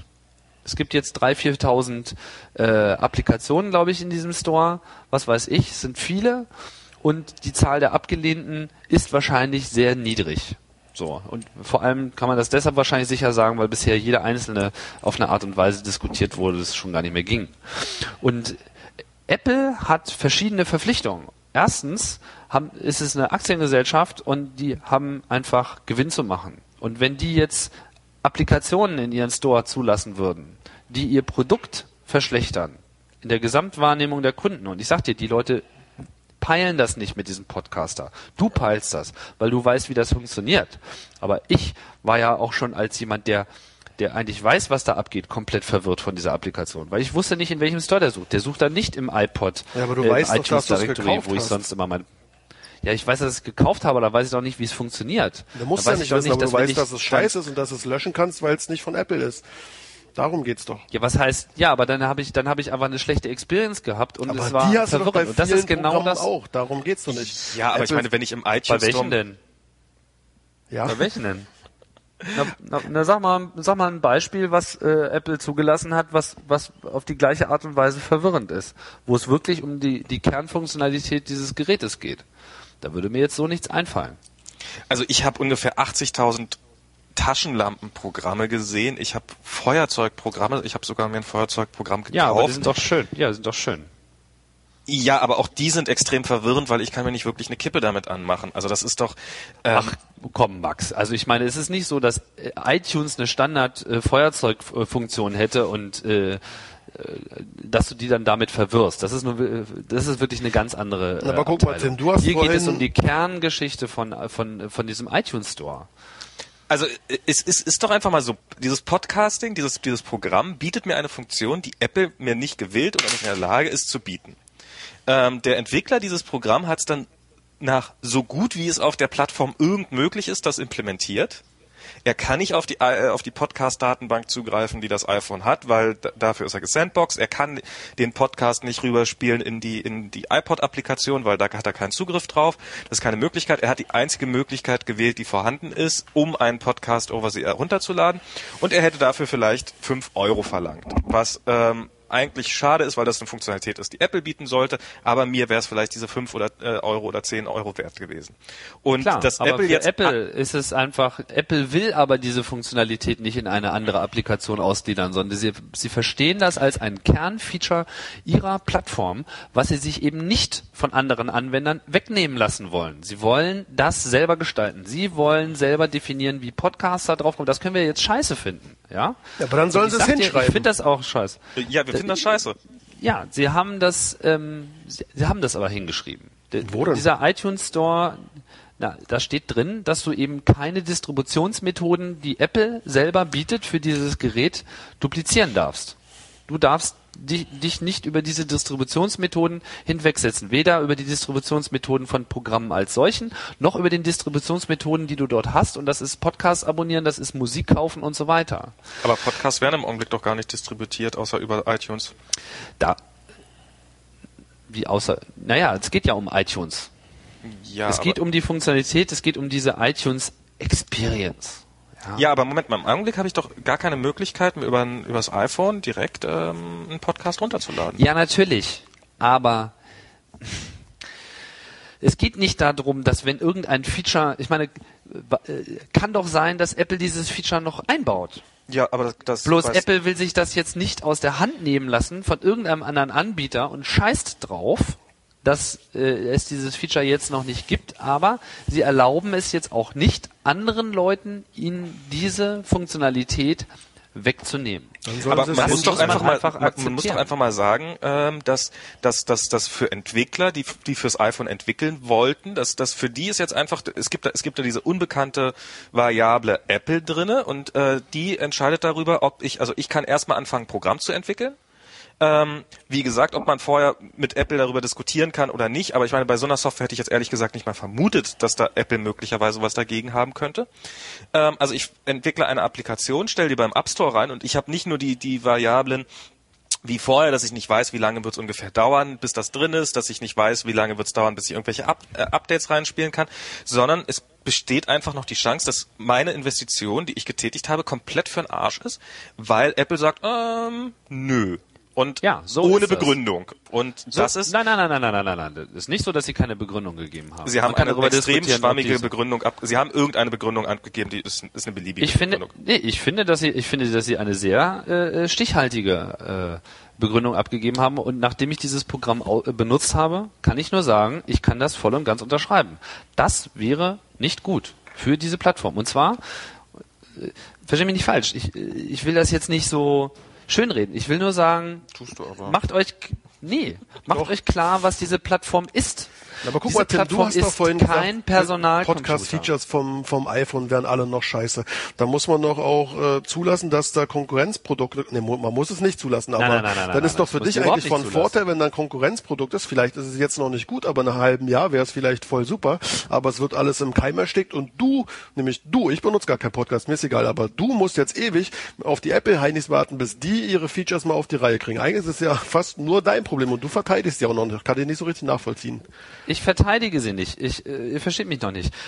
Äh, das Konkurrenzprodukt sind nicht mögliche Applikationen. Denn kein einziges Programm auf dem iPhone, was Apple zulässt, wird ein Konkurrenzprodukt sein. Sondern Apple erlaubt nur Applikationen, die die Funktionalität erweitern auf eine Art und Weise, woran Apple selbst keine Interesse hat, das zu tun. Nicht mehr, nicht weniger. Das sagen sie auch ganz klar und offen. Es handelt sich hierbei nicht um einen offenen Personalcomputer. Es handelt sich hier um einen von Apple geöffneten Markt, bei dem Apple dir erlaubt, an dem Produkt iPhone und iPod teilzunehmen. Du bist aber dann Teil dieses Produktes. Es ist nicht ein, eine, eine, eine äh, unkontrollierte Plattform, sondern es ist eine kontrollierte Plattform. Genauso wie die Nintendo Wii eine kontrollierte Plattform ist, wie die Xbox eine kontrollierte Plattform ist, wie die PlayStation eine kontrollierte Plattform ist, so ist die, das iPhone, die iPod-Plattform ist eine kontrollierte Plattform. Darüber machen sie auch überhaupt gar keinen, äh, gar, da gibt es überhaupt gar keine Frage, dass das so ist. Na, ich So, finde, dann das muss man einfach klar sehen. Man kann nicht mit derselben äh, Herangehensweise daran gehen. Apple hat hier ein Produkt und sie haben überhaupt gar kein Interesse daran, dass irgendein Developer äh, ihnen das irgendwie verwässert. Und ich sag dir, im Zweifel entscheiden die einfach auch dagegen. Und das ist hier wahrscheinlich auch äh, passiert. Auch bei diesem Mail Wrangler, was ich noch für so ein bisschen diskussionswürdiger gehalten habe. Aber die setzen sich dahin und sagen, okay, wie kommt das bei dem Anwender an? Da gibt's jetzt eine zweite Mail-Applikation, die mehrere Google-Accounts verwaltet. Das mag zwar auf Google beschränkt sein, aber das ist dann sozusagen ein zweiter Mail-Button. Und sie wollen keinen zweiten Mail-Button haben. Das ist einfach so. Und ähm, das ist auch relativ leicht nachzuvollziehen, weil Apple will mit diesem Produkt Geld verdienen. Und die verdienen dann Geld, wenn das User-Interface klar ist. Guck dir ihre Werbespots an. Naja, Die aber ich meine, sie stellen verdienen, sie einfach die verdienen, Funktionalität vor. Aber sie verdienen mehr Geld, wenn man die Möglichkeit schafft, den mit, also ich meine, im Augenblick ist es so, dieses Programm Mail Wrangler bietet ja eine Funktionalität, die Apples Programm nicht bietet. Doch. Nein, ich meine, ich meine, eine es hat, Funktionalität, es, die es, Apples Programm bietet. nee, also. Apple, Apple, Apple bietet keine Suche in Mails zum Beispiel. Dieses Mail Wrangler bietet es. Oder hätte es geboten. Ähm, über mehrere mail Ja, aber über die über Details ähm, das ist Ja, aber es ist- Podcaster. aber- Natürlich gibt's da ein Feature, was nicht drin ist, aber Genau. die, Funkt, die Grundfunktionalität. Und ich frage mich, sie. inwiefern es für den Benutzer verwirrend sein soll, wenn er die Möglichkeit hat, sich eine Funktion, die er vorher nie hatte, dazu zu installieren. Also es ist, ich, ich weiß, also ich meine, mag sein, dass Apple, dass das aus Apples Perspektive ist alles ganz an- in sich schlüssig ist, aber sorry, das ist, ähm, ich, das ist Apple will sich dieses Mail-Ding nicht außer Hand nehmen lassen. Das musst du einfach akzeptieren. Äh, das ist so. Und äh, nennen Sie Evil, ja, nennen Sie Evil. Ihr Interesse ist einfach, Sie wollen sich Ihre Plattform auf keinen Fall verwässern lassen. Und wenn Sie jetzt irgendeine Mail-Applikation akzeptieren, Und dafür Dann lassen haben sie Sie lieber morgen- irgendwelche Entwickler in die Pleite rennen. ja, dann das ist denen doch scheißegal. Offensichtlich. Was heißt denn, die- das ist doch deine Entscheidung, ob du an diesem Markt teilnehmen willst. Und Nee, Moment mal, Moment mal, Moment mal, wenn ich, wenn, Du wenn bist ich, nicht gezwungen, iPhone-Applikationen zu äh, hacken. Aber entsch- entschuldige mal bitte, es ist doch, wenn, ich, natürlich bin ich nicht gezwungen, iPhone-Applikationen zu äh, hacken und man wird es sicherlich auch sehen, wie es dann passiert, dass, ähm, dass hoffentlich sich äh, iPhone-Entwickler aufgrund dessen zurückziehen. Aber wenn ich mich entschließe dazu, okay, ich investiere jetzt in eine bestimmte Plattform und dann werde ich von dieser Plattform aus wirklich fadenscheinigen Gründen nicht genommen, sondern werde werd dann, dann rennt Apple jemand im schlimmsten Fall in die Pleite. Im besten Fall hat er da eine Woche dran gesessen und denkt sich, Mist, habe ich äh, Arbeit investiert für nix. Ähm, aber das ist Also äh, wenn dich das in die Pleite rennt, dann, dann, dann stimmt einfach dein Businessmodell nicht. Man muss schon einfach auch realistisch sehen, was das ist. Und ich sag dir nochmal, es ist kein Personalcomputer, auf dem du installieren kannst, was du willst. Das iPhone ist ein geschlossenes Proju Produkt und das ist scheiße. mit einem geöffneten Plattform für Ja. Anwendung. So, insofern, jetzt haben wir wieder unsere alten offen und geschlossen äh, Diskussionen wieder auf dem Tisch, ja. Äh, kannst du jetzt geschlossen nennen? Ich sage nach wie vor, sie haben ihren Markt, sie haben einen Markt überhaupt erstmal erzeugt. Sie erlauben dir an dem iPhone-Erfolg teilzuhaben. Jetzt kannst du natürlich hergehen und sagen, ach, ohne unsere Applikation würde doch kein Mensch so ein scheiß iPhone kaufen. Das sieht Apple unter Garantie anders. Außerdem Ja. ist es so, viele iPhone-Entwickler verdienen sich da gerade eine goldene Nase. Irgendwie dieses Trism hat 250.000 Dollar eingespielt in Ja, zwei klar. Monaten.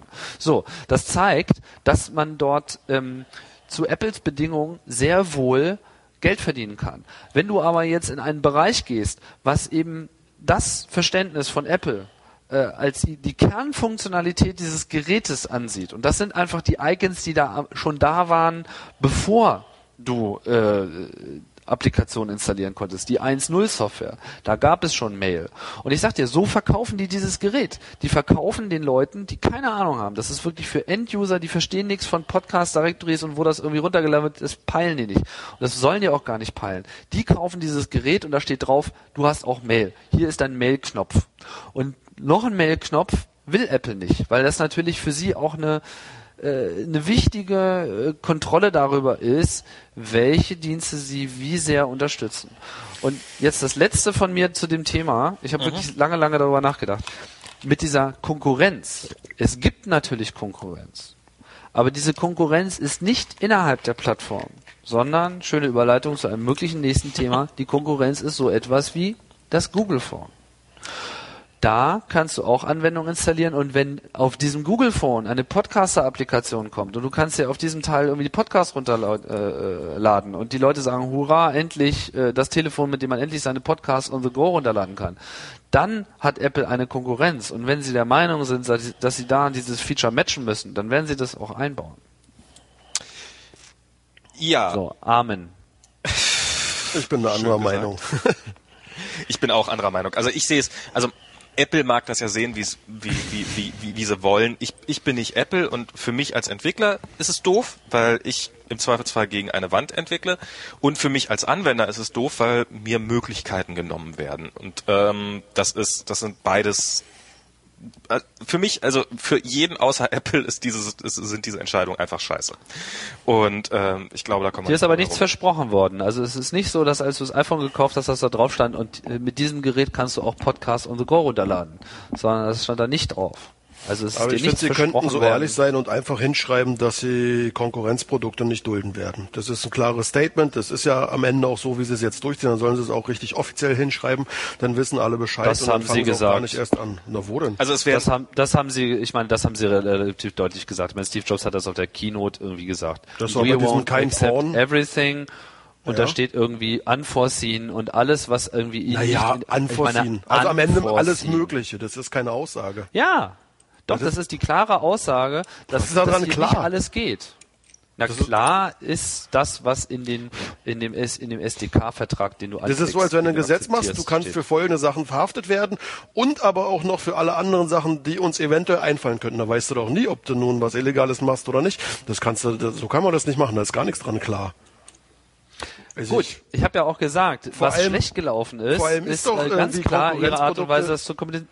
Konkurrenzprodukte ist doch nicht unforeseen. Konkurrenzprodukte sind Konkurrenzprodukte. Das könnten sie direkt so hinschreiben, damit alle Leute es auch genau wissen. Und dann ist es zumindest schon mal ehrlich. Aber bisher ist es so, ja, das Konkurrenz, die putzen wir mal weg, aber so richtig sagen wollen wir es nicht, weil es macht ja Bad Karma. Aber Bad Karma, finde ich, haben sie jetzt eh schon. Äh, äh, äh. Ich, ich, ich glaube, ihr habt ein falsches Verständnis von dieser Plattform. Ich finde den Begriff Konkurrenzprodukte, das ist einfach eine Plattform, die bei Design keine Konkurrenz äh, hat. Deswegen ist sie geschlossen. Doch, doch, deswegen natürlich ist da ein NDA drauf. Deswegen äh, ist es Apple, die die äh, Applikation approven muss. Man kann auch nicht ernsthaft davon ausgehen, dass Apple irgendeine Applikation dort ähm, veröffentlicht wird, die ihnen selbst Konkurrenz macht. Da, das Doch. glaubt ihr doch nicht im Traum. Ich glaube, Also, weil dafür kriegen Das die ist, doch, 30 das ist doch Prozent. naiv.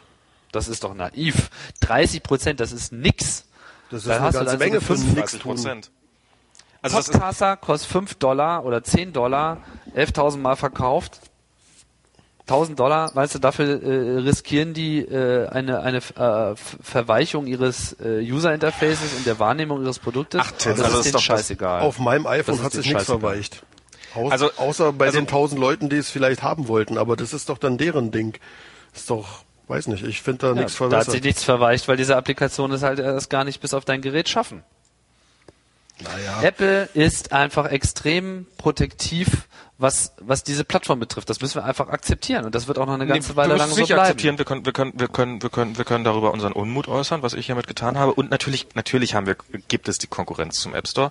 Und ich weiß nicht, wie das auf deinem Telefon aussieht. Bei mir ist das Icon dazu direkt unter dem App Store Icon auf dem iPhone und heißt Cydia. Und da kann ich alle, habe ich alle Applikationen, die ich gerne haben möchte. Und ähm, viele Applikationen, die mit dem offiziellen Apple-Modell nicht möglich sind. Und vielleicht wird ja da über kurz oder lang auch dieses Podcasting-Programm auftauchen. Und ähm, ich kann mir sehr gut vorstellen, wenn es da auftaucht, dass es nicht mal die Nachteile hat von der App Store-Version, weil ähm, es machen kann, was es will. Und damit hat natürlich Apple doch auch direkt auf dem Gerät Konkurrenz. Nämlich, es hat sich ja schon rumgesprochen, wenn ich einen Unlock mache, wenn ich einen Jailbreak mache, kann ich beliebige Software installieren und nicht nur die von Apple zugelassene. Und damit hat Apple Konkurrenz per se. Nicht nur im anderen Gerät. Naja. Oder sehe ich jetzt Ich sehe das nicht so. Du siehst das Ich nicht? kann, ich kann, ich kann das nachvollziehen. Also zusammengefasst, ich, ich, ich verstehe, was sie da tun. Ich finde das äh, vielleicht nicht uneingeschränkt gut, aber ich kann, ich kann das nachvollziehen. Ich kann nachvollziehen, nachvollziehen warum kann sie das so auch. machen. Ganz klar ist auf jeden Fall, sie kommunizieren derzeit den Entwicklern nicht genug, was sie meinen. Und ich glaube, der Grund dafür ist einfach, dass sie es nicht wissen. Das ist wirklich genau dieses Unforeseen. Sie wissen nicht genau, was alles äh, da auf sie zukommt. Sie schauen sich das an und sie grübeln dann, könnte das eine Verwässerung unseres Produktes sein? Könnte das eine Anwendung sein, dass wenn die irgendwie populär wird und viel gekauft wird und installiert wird, die uns zum Nachteil gereicht, die uns die Kontrolle darüber entzieht, wie wir dieses Produkt weiterentwickeln und was wirklich die zentrale Wahrnehmung ist. Denn wenn Sie einmal so eine Applikation akzeptieren, dann das nachträglich äh, zu entziehen, ist viel schwieriger. Deswegen sind sie da auch sehr zurückhaltend. Und derzeit haben sie auch einfach gar keinen Anlass, ähm, jetzt da äh, im Zweifel für äh, den Developer zu reden, weil sie einfach genug Alternativen haben. Die Leute wollen Games, die Leute wollen irgendwie Productivity-Apps, die Leute wollen irgendwie lustigen Kleinscheiß, den sie irgendwie funny finden. Da dieser, diese, diese, diese Feuerzeuge sind da das beste Beispiel und meinetwegen auch die Flashlights, die alle nichts taugen, weil sie nicht äh, die Helligkeit wirklich einstellen können. Ähm, so what? Das, das ist einfach das, was diese Plattform jetzt ist. Und ich denke, sie setzen auch einfach viel mehr auf Games, Casual Games und eben auf eine gewisse Batterie von Productivity-Apps und das funktioniert ja auch soweit ganz gut. Naja. Gucken wir mal, Was was, da dem weiterkommt. Google Phone? Max, willst du ein Google Phone haben? Das ist ganz toll, da kann man alles drauf installieren, was man will. Ja, ich will, ich will, ich glaube, ich will schon ein Google Phone haben. Ähm, also ich finde, also sagen wir so, ich fangen wir erstmal an, ich habe mir diese Präsentation angeguckt, diese, diese Pressekonferenz äh, von T-Mobile in New York und ähm, Puh, also ich meine, die schaffen es wirklich, ein Telefon so zu präsentieren, dass man es nicht haben möchte danach. Was, was kann denn das? Hast du diese Präsentation gesehen? Ich habe diese Präsentation gesehen. Also was, was, äh, was, also es sind ja wirklich furcht. Also erstmal sieht dieses Telefon ja wirklich grauenerregend aus und grauenerregend trifft es, glaube ich, relativ gut. Ähm, das ist, ähm, also ist wirklich haarsträubend. Also das sieht plastikmäßig aus und es ist, es ist so auch ein komplett veraltetes Modell schlicht und ergreifend. Also zumindest was das Gehäuse angeht. Technisch ist es ja wohl auf der Höhe der Zeit, aber es sieht ja erstmal, also machen wir es kurz, es sieht scheiße aus. Es sieht aus den Pressefotos sieht schon falsch aus. Also das ist, ähm, was nämlich da ausfällt, auf den offiziellen T-Mobile Pressefotos hängt das Display so ein bisschen schief runter, was wirklich für ein Pressefoto kein guter Zustand ist. Wie, das hängt schief runter. Na, es ist, wenn man sich das auf den Pressefotos mal so anguckt, das ist so, dass das Display ist so ein ganz bisschen schief. Also vermutlich, das hat ja diesen Schiebemechanismus, mit dem man die Tastatur freigeben kann. Und ähm, oft und ja und auf diesen auf diesen auf diesen auf diesen Fotos ist eben die Tastatur geöffnet und dann hängt das Display so ein bisschen schief oben dran. Also es ist nicht so richtig schön gerade hochgeschoben, sondern so na, deutsch schief. Und das eben auf einem offiziellen Pressefoto, wo sowas um Himmels Willen nicht passieren darf. Und dann ist findigen Beobachtern aufgefallen, dass ähm, man hat ja direkt auf dem Startdisplay, zumindest auch wiederum auf den Pressebildern, ist ja noch eine Analoguhr drauf. Und man hat ja. oben, genauso wie beim iPhone, in der Menüleiste auch nochmal eine Uhr. Und diese beiden Uhren zeigen wiederum auch auf den Pressefotos unterschiedliche Uhrzeiten an. Das ist natürlich kein Problem, was auch auf dem Gerät tatsächlich auftritt, sondern es muss irgendein Photoshop-Problem sein. Ähm, aber das ist im Augenblick ähm, einer der Hauptvorwürfe, der in der Blogosphäre auftaucht, den auch ich machen würde, mangelnde Liebe zum Detail. Ähm, du, das ist der Nokia-Standard. Mein Nokia E61, das hat mir auch in unterschiedlichen Applikationen unterschiedliche Uhrzeiten angezeigt. Äh, ja, aber das macht dieses Telefon nicht. Also das ist, äh, das ist tatsächlich, das muss beim Photoshoppen passiert sein. Und also hier auf dem Foto, was auf ähm, in der Wikipedia ist, meinst du dieses 3 Uhr 3? Ich weiß jetzt nicht, welches ich meine. Weil die äh, analoge Uhr, die zeigt so 3 Uhr 3,5 an, würde ich sagen. Nee, nee, das eine also ist, das eine, die eine Uhr zeigt 9.42 Uhr an und die andere zeigt 12.13 Uhr an. Also wirklich. Echt? Oh, wei Mann. Weit daneben Zeiten. Ähm, naja, das ist halt ein Screenshot von irgendwie, da muss man nicht drüber diskutieren. Ja, aber das, aber das darf nicht passieren bei so einem Produkt. Also sorry, das ist, ähm, das, das, das, das ist nicht gut, wenn sowas ist. Ansonsten finde ich ja diese Plattform durchaus ganz interessant. Also ich meine, es kann, also erstmal, was es nicht kann, was das iPhone kann, es kann kein was kann es denn überhaupt? Es kann kein Multitouch. Ähm, es ist, es ist eine Smartphone-Plattform auf Linux-Basis, die jetzt demnächst wahrscheinlich mit ein bisschen Glück auch mal komplett veröffentlicht wird. Also eigentlich nach dem Release des Geräts sollte der gesamte Kernel auch freigegeben werden als Open-Source-Betriebssystem. Ähm, und für diese Plattform kann man in Java entwickeln ähm, als Endanwender. Das Gerät selber kann ja, das, was man erwartet. Also ähm, man hat ähm, die übliche Telefonie-Applikation drinne, man hat, ähm, es werden sämtliche Daten, die man hat, Kontakte und so weiter über Gmail über die Luft synchronisiert, was ich eigentlich eine sehr hübsche Funktion finde, wo man natürlich auch sagen kann, Moment mal, also man braucht, um das Telefon zu benutzen, zwingend einen Gmail-Account. Ähm, mhm. Man kann sich nicht dagegen wehren. Und äh, was, was natürlich auch jetzt ähm, Bedenken wecken könnte, wie ich mir gut vorstellen kann. Ähm, Wirklich? Aber, hm? Wirklich? Es könnte, ja, ich weiß nicht, es soll da Leute geben, die da nicht so erfreut drüber sind. Da wirkt das iPhone auf einmal wie der Garten Eden der Freiheit, ne? ähm, da, also darüber läuft diese Synchronisation ab. Ähm, mhm. Die haben so ein App Store-artiges System dahinter, was wirklich unglaublich scheiße aussieht, ähm, wo, wo man eben Applikationen runterladen kann. Da dann wirklich beliebige. Da treten auch schon so die ersten Kritiken auf, so nach dem Motto, was sind denn da für scheiß Applikationen drin? Klar. Was denn? Ähm, ich weiß nicht, ich, ich konnte ich konnte leider nicht Alle, die bei Apple nicht zugelassen wurden. Porn. nee, Porn, Bandwidth nee, in, in, erster Linie glaube ich mal so äh, quasi Demo-Applikationen. Wobei sowas ja auch bei Apple passiert. Also ich meine. Ähm, Demo, was meinst du damit? Na so Demo, so, so was technisch möglich ist. Guck mal hier, da fliegt ein Ball rum weil habe ich rasch in OpenGL programmiert. Sowas halt. Also so ähm, technische Beispiel, quasi kompilierter Beispielcode. Wobei, ähm, das ist ja, das, das hat man ja auch bei Apple gesehen. Das gab es ja auch schon im App Store, dass äh, Beispielcode von Apple einfach kompiliert worden ist, als Programm beim App Store eingereicht worden ist und durchgekommen ist.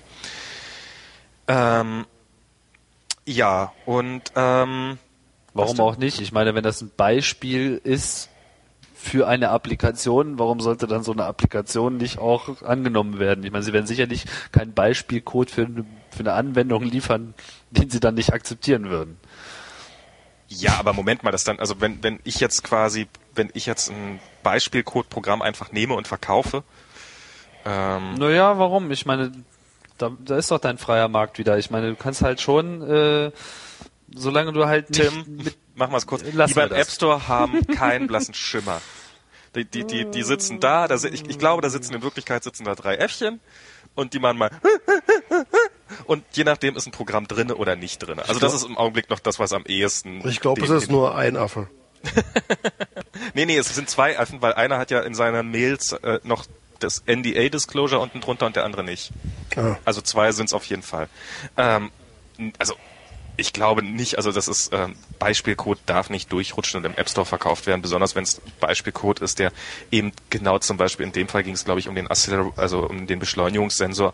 Ähm, das war so notdürftig als Spiel getarnt. Ich habe den Beispielcode auch hier, habe ihn auch mal ausprobiert, funktioniert auch. Ähm, aber das als Spiel zu verkaufen, das ist ähm, na gut, gehen wir doch nochmal zurück genau, zu diesem äh, Telefon. Also ich, es gibt ein Hardware-Feature, das finde ich interessant, was ich auch gerne im iPhone hätte. Ich weiß nicht, wie gut es funktioniert, aber Der es Kompass? gibt dort einen, genau, es gibt einen digitalen Kompass. Also das, das ist natürlich sehr interessant, weil du damit eben immer weißt, wohin das Telefon gerade guckt. Und das kann das iPhone derzeit nicht. Und das haben sie natürlich eingebaut wegen Google Street, Street View. View. Das haben sie in der Pressekonferenz kurz angezeigt, wie das gehen könnte, dass man quasi, also ja, du wirst in der Lage sein, dein Telefon direkt einfach auf der Straße zu halten und wirst in Street View genau die gleiche Ansicht sehen, äh, die du auch gerade live vor dir siehst. Das ist natürlich kompletter Bullshit, muss man mal sagen, so als Funktion, finde ich zumindest. Wenn man diese Sicht noch mit weiteren Informationen anreichern kann, dann wird's natürlich spannend. So Augmented Reality mäßig. Ja, da das haben sie das nicht sogar als Feature irgendwie gezeigt, dass man so mit der Kamera auf die Gegend zeigt und dann aber es ist wahrscheinlich nur dieser Kompass plus GPS, ne? Mehr ist das nicht. Im Augenblick ist es noch nicht mehr, plus ein bisschen Street View, aber äh, äh irgendwas, also was eingebettete Informationen war da definitiv noch nicht drinne. Und äh, das wurde auch nur so ganz, ganz kurz, fünf Sekunden lang gezeigt oder sowas in einem Demo-Video. Ich glaube, da sind sie noch nicht ganz so weit, wie sie sein wollen. Sie haben ja noch ein bisschen Zeit, bis das Telefon tatsächlich ausgeliefert wird. Aber ich glaube, das wird so ein Feature sein, was nicht von Anfang an wirklich gut funktionieren wird. Mhm. Wenn es überhaupt da sein wird. Was hältst äh, du denn von dem Telefon, äh, Dennis? Äh, ich habe es nicht so genau angeguckt, aber weiß nicht, so doll anders wird's ja nicht sein. Am Ende kannst du halt telefonieren und dein Zeug damit machen. Da muss man ja erstmal abwarten, bis die ganzen Programme kommen. Aber ein Vorteil finde ich ist schon, dass äh, ich finde schon, dass es da ein bisschen freier ist von dem, was die Leute da an Programmen drauf machen können. Ich denke schon, dass es ein Vorteil ist. Also, also der Apple-Vorteil ist auch ein Nachteil. Es ist irgendwie, die räumen halt natürlich mehr auf bei Apple. Es hat aber auch den Nachteil, dass sie halt auch Sachen wegräumen, die, die ich nicht okay finde. Aber da muss man halt sehen, wo man da Kompromisse schließt. Also es gibt schon jetzt ein paar hübsche Applikationen fürs, fürs Google Phone, die fürs iPhone einfach aufgrund nicht möglich sein werden. Also was ich zum Beispiel ganz nett finde, ist, es gibt eine To-Do-Liste quasi oder eine Erinnerungsfunktion, die einen erinnert, sobald man an einem bestimmten Ort ist. Also zum Beispiel, dass man sagen kann, ähm, dass man ähm, in die U-Bahn äh, steigt und an einer bestimmten Stelle geweckt werden will. Die, die zum Beispiel. Gibt's das gibt's das. Das gibt's zwar auch für iPhone, aber das funktioniert nur, solange man das Programm natürlich nicht beendet. Okay, das ist ja wieder auf einem iPhone. Also dieses Feature gibt's aber in OmniFocus. Ja, aber es ist, ähm, aber eben nur solange man OmniFocus nicht beendet. Und ähm, beim Google Phone läuft die Applikation eben die ganze Zeit im Hintergrund mit äh, ach so, äh, dass man sozusagen, ach so, das sozusagen, ich bin jetzt hier und daraufhin wird irgendwas getriggert. Genau, ich gehe am Laden vorbei und daraufhin kriege ich eine Erinnerung dran, ja, dass ja. ich doch noch. Äh, das, das fehlt in der Tat, aber das wäre natürlich ne, äh, die Frage, ob das nicht dann auch mit dieser Push-Notification quasi auch kommt. Ähm, das äh, da, da bin ich mal sehr gespannt drauf, weil diese push also ich meine, dafür muss man ja auch noch äh, ständig die Location ermitteln und das ist natürlich relativ, äh, das saugt natürlich ganz gut am Akku. Und außerdem, mhm. dann hätte man, dann hätte man wirklich den Zustand, dass Apple ständig darüber informiert wird, wo, wer, wo halte ich mich gerade auf. Und ähm, das ist, ja. muss ich, will ich auch gerne nochmal wissen. Also da würde ich vorher genau, gerne nochmal. Sagen wir das werden, lieber, das sagen wir das lieber Google. ja, Google weiß also es ja nicht. Google, bei Google bleibt das ja im Gerät. Ja, ja. Was sind denn deine Kritikpunkte? Also ich habe ja auch noch hier so zwei Sachen, die mir nicht ähm, gefallen. Also es ist also achso, eine andere Applikation, die ganz hübsch ist, das ist, die hätte wahrscheinlich bei Apple nach aktuellen Stand der Dinge auch keine Chance. Das gab's für gehackte iPhones früher. Das hieß TuneWiki. Das war so ein hübsches Programm, wo man jedes, jeden, jeden, jeden Song in seinem iPod zu einem Karaoke-Song machen konnte in dem einfach mhm. der Text dazu eingeblendet wurde, was über ein zentrales Wiki, wo die Lyrics hinterlegt waren, waren gepflegt wurde. Mhm. Und ähm, das ist sowas, was jede Wette auf dem ähm, auf dem iPhone überhaupt keine Chance hätte und das ist auf dem ist ein sehr gehyptes Feature auf dem Google Phone.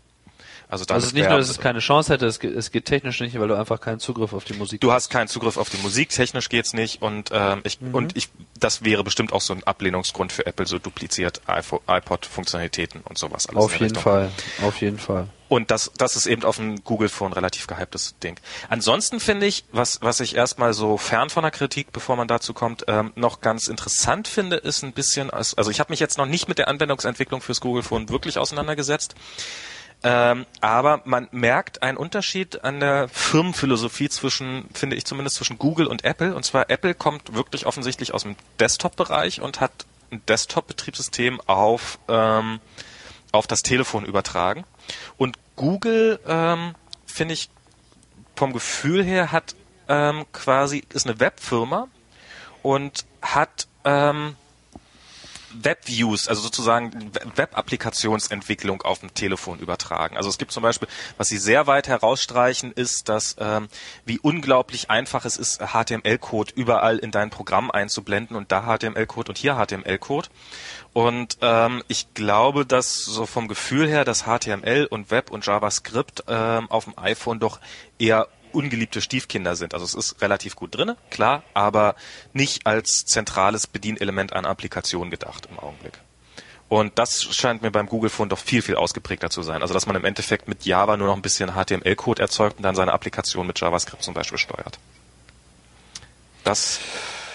Das, ähm, na, äh, ja, da, also da hast du sich, also du hast sicherlich recht mit deiner Einschätzung, dass das für sie eine große Priorität hat, ist ja ganz klar. Sie pushen da natürlich auch Gears und äh, all die Sachen, genau. die sie jetzt auch mit Chrome äh, machen, das, äh, das ist ganz klar ihre, ihre, Deve ihr Development Environment, auch wenn sie natürlich mit dem Java schon auch die äh, Notwendigkeit sehen für äh, Code, der eben jetzt nicht in JavaScript geschrieben ist. Ja, natürlich. Wo man klar. abwarten muss, ob nicht JavaScript nochmal so ein richtiger First Citizen wird mit den letzten Entwicklungen, auch hier bei Safari mit dem neuen Squirrelfish äh, Extreme.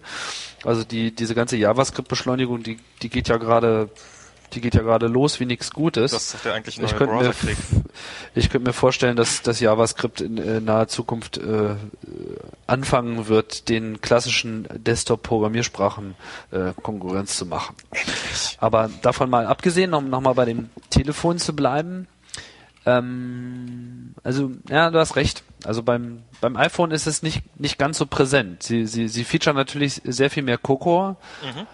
Was, was ja auch eine tolle Sache ist, ohne Frage. Was nachvollziehbar ist. Ne? Ich meine, sie haben auch einen Multitouch, das hat dieses Google-Dingsbums äh, nicht. Und dadurch, dass dieses Telefon das nicht hat, also auch technisch nicht kann, können ähm, sie es nicht Nur technisch nicht können im Augenblick.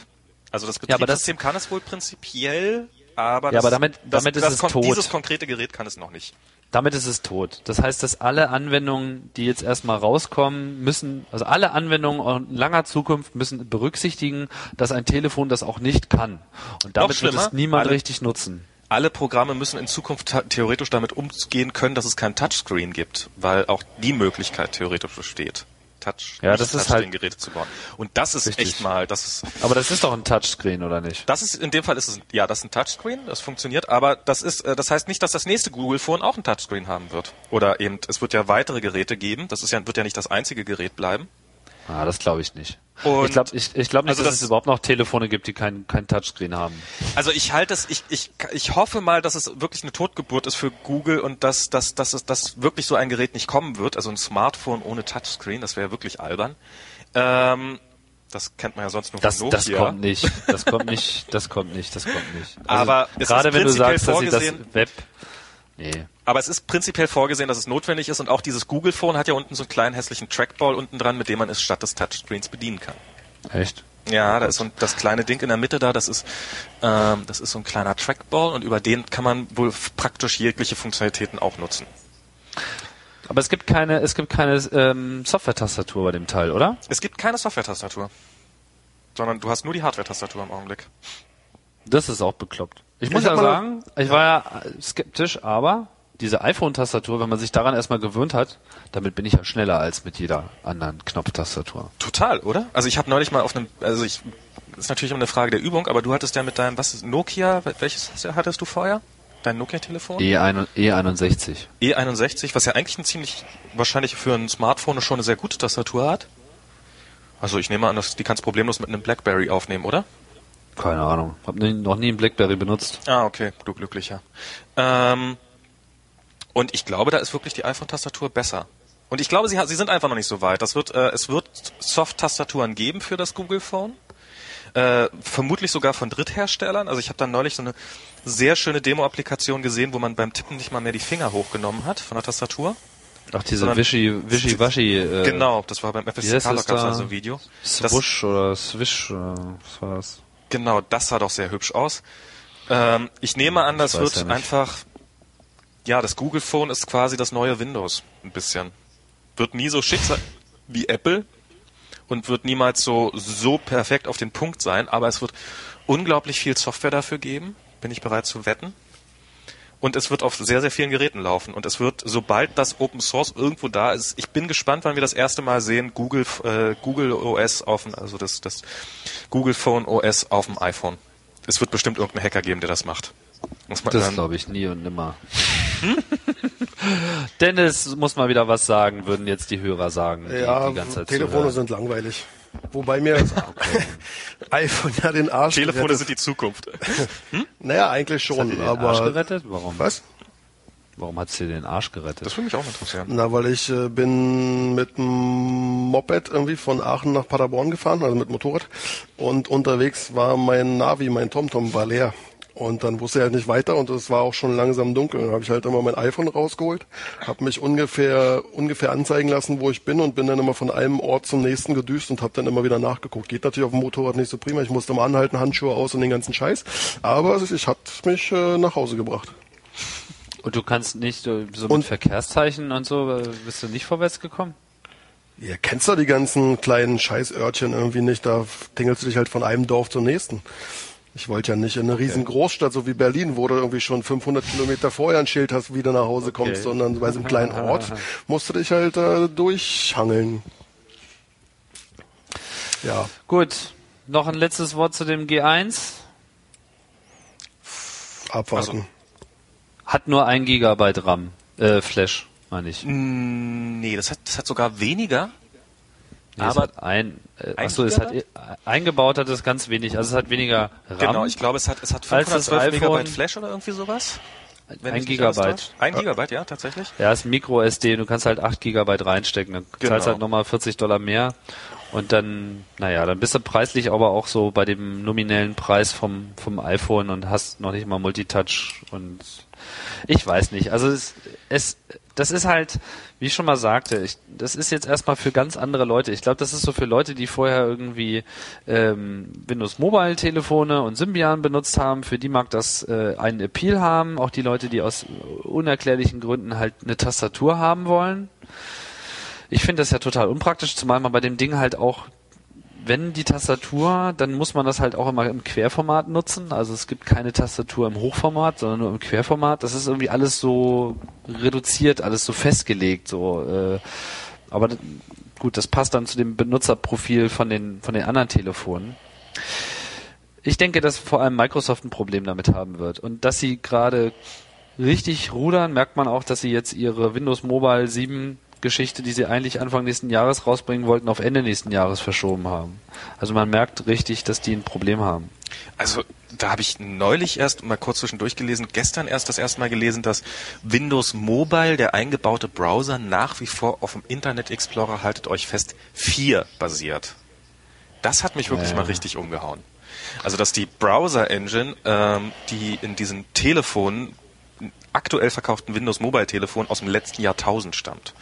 Das ist, ähm, finde ich ja mal, also Das könnte sogar der Grund sein oder einer der Gründe sein, warum sie das jetzt alles verschieben, weil sie merken, dass sie jetzt mit so ein bisschen WAP-Browser-Style äh, nicht mehr weiterkommen, sondern dass sie im Prinzip wahrscheinlich auf die Codebasis von dem IE, was ist jetzt der nächste? Acht. Acht äh, gehen müssen, damit sie da überhaupt noch mithalten können. Weil mit WebKit geht's gerade so scheiße ab. Und Total. dadurch, dass Google das unterstützt und Apple das unterstützt, äh, sind sie im, im Handset-Bereich einfach hinten. So. Und ich glaube, dass, und äh, diese ganze Touch-Geschichte, ich meine, jeder gute iPhone-Klon in Anführungsstrichen, wie ähm, iPhone-Killer, wie die Spiegel Online das nennen würde, die haben ja jede Woche irgendwie einen anderen auf ihrer Hauptseite, Hatten. Muss dieselbe Optik haben. Da müssen die Icons vorne sein, da muss irgendwie Touch sein. Das, das, die Art und Weise, wie man ein iPhone benutzt, ist jetzt einfach so hip, dass sie sich dem nicht mehr entziehen können. Und dann haben sie sich ihre scheiß Software mit ihrem blöden Startmenü angeschaut und haben festgestellt, das müssen wir jetzt alles umschreiben, weil unsere Kunden, nämlich hier so Buden wie HTC und was weiß ich, wer noch alles, Sony Ericsson, wer alles noch Windows Mobile überhaupt noch einsetzt, die sagen halt jetzt, wir möchten jetzt genau das haben, was Apple auch hat. Bitte, Microsoft. Und da sie hier nicht ein Monopol haben und nicht sagen kann, eat the shit we give to you, sondern dass sie dann im Zweifelsfall halt auch diese Verträge verlieren, weil die jetzt alle auf verschiedene Pferde setzen. Die setzen auf Google, die setzen auf sonstiges Linux. Ähm, keine Ahnung, äh, ich schätze mal Nokias Smartphone, das nächste wird halt ein Linux-Phone sein mit äh, Qt. Ja, da wird ja- Da wird vorausgesagt. Mal gucken. Wie, wie heißt das der Prototyp, der schon bei Batman aufgetaucht ist, kurz für dieses Nokia Touch-Telefon, das jetzt im Oktober kommen wird, vermutlich? 2., 3. Oktober bilde ich mir ein. Ah, egal. Nächste Woche soll das kommen. Na, da bin ich ja mal gespannt. Aber mein Tipp ist, es basiert nicht mehr auf Symbian. Wir Ja, werden sehen. Genau, das werden wir sehen. Apropos WebKit. Habt ihr denn schon gesehen, dass es jetzt eine neue Version von dem Squirrelfish gibt? Ja, Nee. hat, Doch, ja, klar. Hatte ich ja gerade schon erwähnt, aber erzähl mal. Echt, hast du? Habe ich ja nicht aufgepasst gerade. Und es gibt halt eine neue Version, die jetzt mal noch schneller ist und den Asset 3 Test irgendwie auch von den Timing-Anforderungen irgendwie schafft darzustellen. Genau, als erster Browser überhaupt. Ja, sind die immer noch Auf ganz weit vorne. Die anderen, es gibt immer noch keinen releaseden Browser, der Asset 3 kann, ne? Also gar keinen. Auch äh, der Safari, der released, kann das ja auch noch nicht. Müssen wir also weiter abwarten.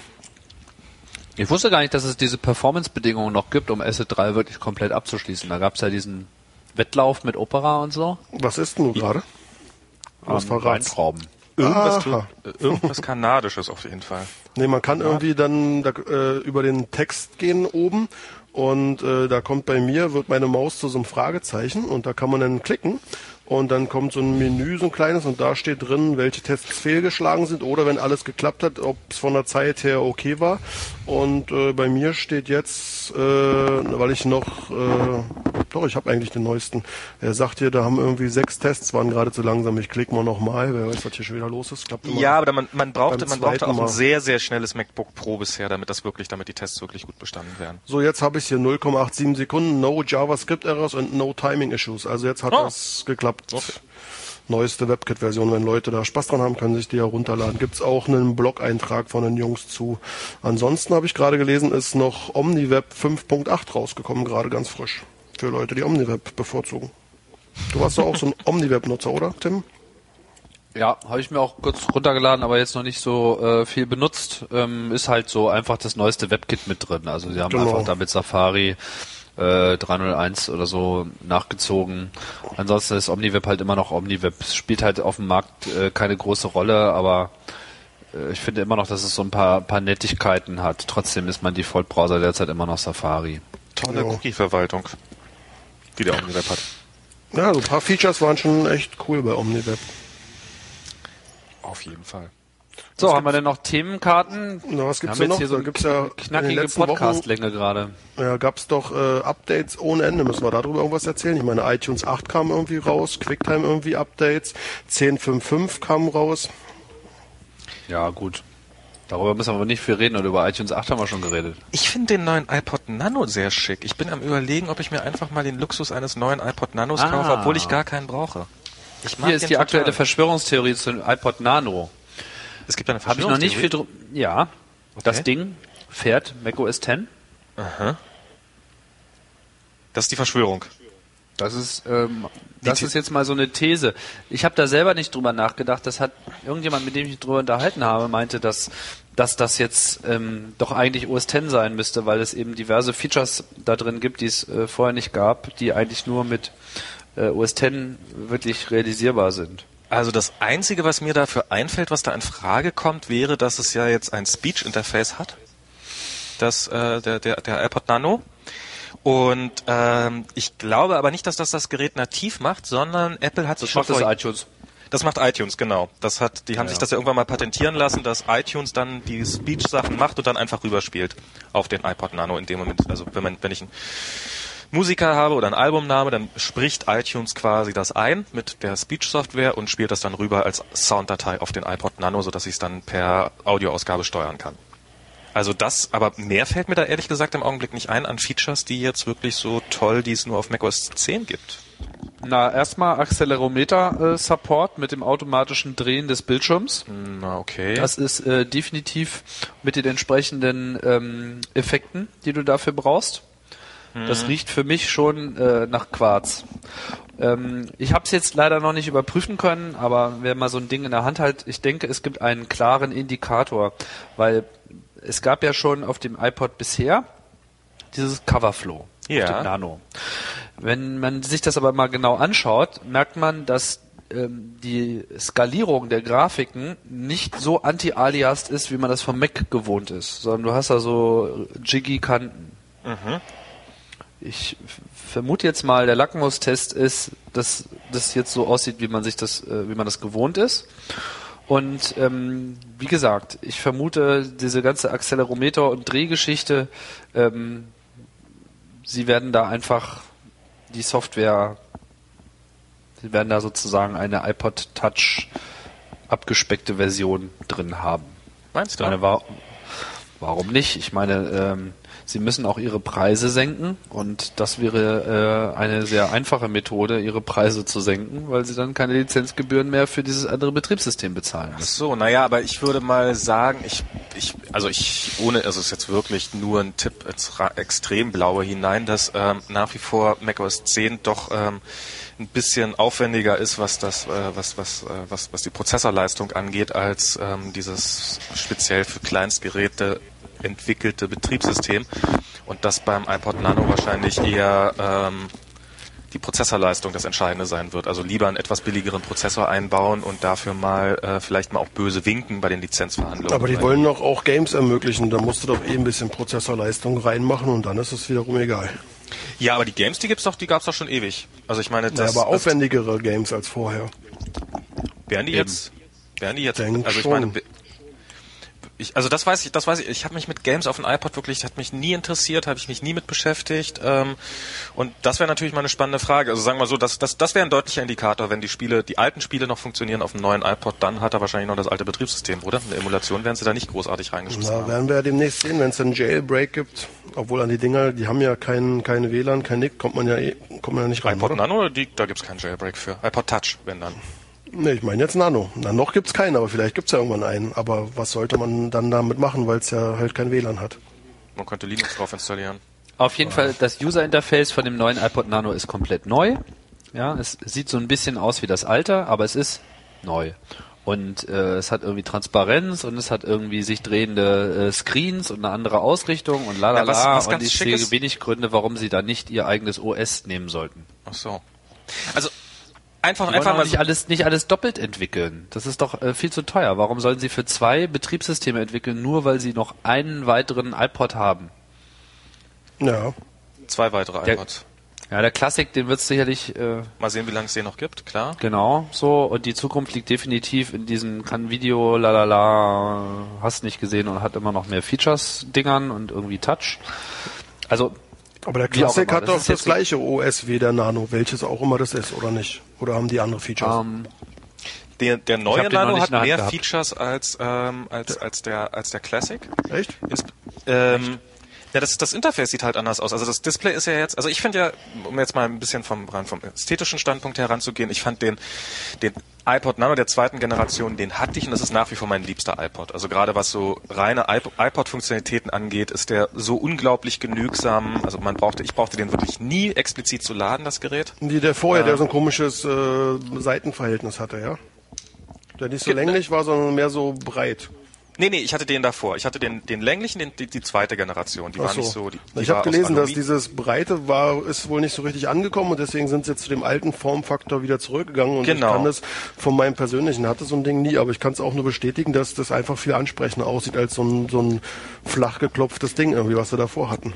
Ich finde den auch viel schicker. So, dann haben sie im Gegensatz zu diesem iPod Nano vorher, wo sie dieses zweigeteilte Display hatten, dass auf der einen Hälfte des Displays hattest du, wurde dann, wurden dir die Titel angezeigt, auf der anderen Hälfte des Displays ähm, gab es dann Coverbilder dazu, was sicherlich erstmal so ganz hübsch ist, aber einfach mal komplett blödsinnig. Das haben sie jetzt einfach gemacht, wir packen das Screen hochkant rein. Dadurch passt viel mehr Information aufs Display drauf ohne dass ich das großartig teilen muss. Und ich, ich finde den, ich finde diese, ich finde den neuen iPod Nano bis auf den Accelerometer, diese Beschleunigungssensor, den mag ich ja persönlich überhaupt nicht so.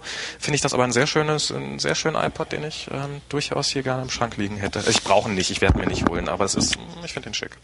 Mir fällt noch ein Argument ein, warum der iPod Nano OS X fährt Und? und der iPod Classic nicht. Also erstmal der iPod Classic hat, glaube ich, noch das alte Interface von dem letzten iPod Classic und auch von dem alten 3G Nano. Genau. Also mit dieser Aufteilung, wie du es beschrieben hast. Und beim äh, Nano ist anders. Aber es gibt jetzt auch noch diese äh, Nike, wie heißt das, iPod plus Nike Feature mit diesem Chip im äh, Schuh, mit dem Ja. der iPod kommuniziert. Das ist ja jetzt beim iPod Nano eingebaut. Und das ist auch beim iPod Touch eingebaut. Dieselbe Funktionalität ist sozusagen grundsätzlich schon mal eingebaut, sowohl da. Und beim iPod Touch gab es auch schon Hinweise, äh, ich glaube, hat irgendeiner auseinandergebaut, dass es jetzt da einen Bluetooth-Stein mit drin gibt. Sie aber nicht wirklich Bluetooth anbieten, sondern wahrscheinlich das nur benutzen für die Kommunikation. Womit? Und wahrscheinlich ist es mit diesem Chip. Nee, mit dem Chip, das, das, das ist, wenn ich das richtig verstanden habe, exakt das gleiche Verhalten wie bei dem alten iPod. Äh, wie bei dem Wie alten. war das? Äh, das? Das ist ein eigener Funkstandard. Das ist, ähm, irgendjemand hat sich mal darüber beschwert, dass die Verschlüsselung, unv äh, dass die, dass die Datenübertragung unverschlüsselt ist. Das ist äh, relativ simpel. Das äh, sendet, also es ist kein standardisiertes Protokoll. Also jedenfalls nicht eins von diesen üblichen und ähm, die machen das nicht per Bluetooth. Nee, sie machen es nicht äh, mit dem Bluetooth-Protokoll, aber sie machen es vielleicht mit demselben Stein, mit dem sie auch Bluetooth machen können. Sie fahren nicht den ganzen Stack drauf, sondern sie fahren nur so ein Subset auf sozusagen einer niedrigeren Ebene, benutzen nur den Link-Level und nicht den Rest. Das Damit sparen sich diese ganze Pairing und diesen ganzen Security-Scheiß. Also das muss auf jeden Fall, ansonsten geht das ja gar nicht, weil ich meine, wenn du da so ein Ding im Schuh drinne stecken hast, dann müsstest du jedes Mal ein Pairing machen, wenn, äh, wenn, wenn sich der Schuh bewegt. Das wäre ja komplett albern. Ich glaube, die schicken nur einen Tab, äh, im Wesentlichen schicken die nur, wenn sie eine Bewegung haben, so, so beschleunigungsmäßig, so tick, tick, tick, äh, schicken sie irgendwie, ähm, äh, sendet der hin und wieder mal und das wird dann in Empfang. Möglicherweise von dem Bluetooth-Chip, das kann natürlich durchaus sein. Wie auch immer, meine These ist nur die.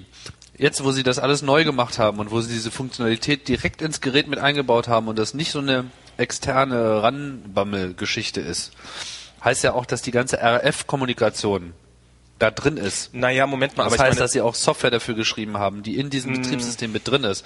Und ich glaube einfach nicht, dass sie das jetzt, wo sie das gleichzeitig releasen, dass sie da eine Implementierung machen für den Touch und eine Implementierung machen für den Nano. Aber das die- ist dieselbe Softwarebasis. die, das, das kann ich relativ leicht aushebeln, dieses Argument, weil die Software war ja schon vorher auf dem iPod drauf. Und ähm, alles, was du da unten dran gesteckt hast, war ein bisschen zusätzliche Hardware, die dann über ein iPod angesprochen worden ist. Und ähm, die Hardware ist jetzt einfach mit im Gerät drinne. Also das ist in meinen Augen wirklich kein Indikator Ja, dafür, das, dass. das ist aber eine ganz andere Treib ganz anderes Treibermodell. Auf dem einen Glaubst du? kommunizierst du über das Dock, natürlich. Du hast über das Dock nicht den vollen Prozessorbus. Und bei dem, wenn das im Gerät eingebaut ist, dann liegt das einfach direkt äh, am Prozessor, wenn nicht sogar mit im in diesem SOC-Stein mit drin. Und äh, das wäre auch die Vorbereitung. Es würde insofern Sinn machen, dass es ein Bluetooth-Chip ist, wie ich gelesen habe, weil sie eh Bluetooth über kurz oder lang äh, einbauen werden müssen. Für Kopfhörer, und für sonstige Geschichten. Für Integration ins Auto und so weiter.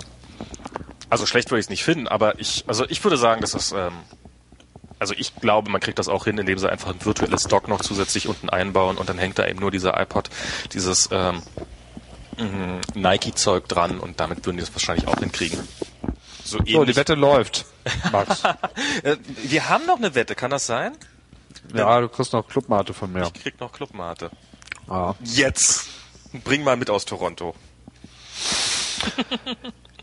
Gut, die nächste Wette am Laufen. Hat der iPod Nano macOS 10 drauf? Ich sag nein. Ich sage, der hat das gleiche alte Betriebssystem. Ich sag drauf. ja. So, haben wir noch eine Gesprächsthemenkarte? Wir haben jetzt eine Stunde 50. Ich denke, wir können langsam mal Schluss machen, wa? Wir können langsam mal Schluss machen, auf jeden Fall. Ja, Oder? Oder, Dennis? Nee. Ne? Dann machen wir es kurz und schmerzlos, würde ich sagen. Und sagen Tschüss. Achso, ich kann ja noch mal ein bisschen erzählen. Also wir sind hier zwar noch arg am Kämpfen, aber auf äh, blinklights.net gibt's irgendwie äh, viele nette Software. Und wir haben auch gerade eine Applikation im ähm, iTunes App Store fürs iPhone. Die äh, Coding Monkeys hier. Ah, Du weißt schon, die von Subeta Edit und die den Circulator machen, ähm, sind ja hier mit im Team. Und die haben hier geile, einfach einen geilen Simulator für unsere Blinklights-Installation gehackt. Und die kommt hoffentlich sehr bald im äh, App Store, sieht richtig schick aus.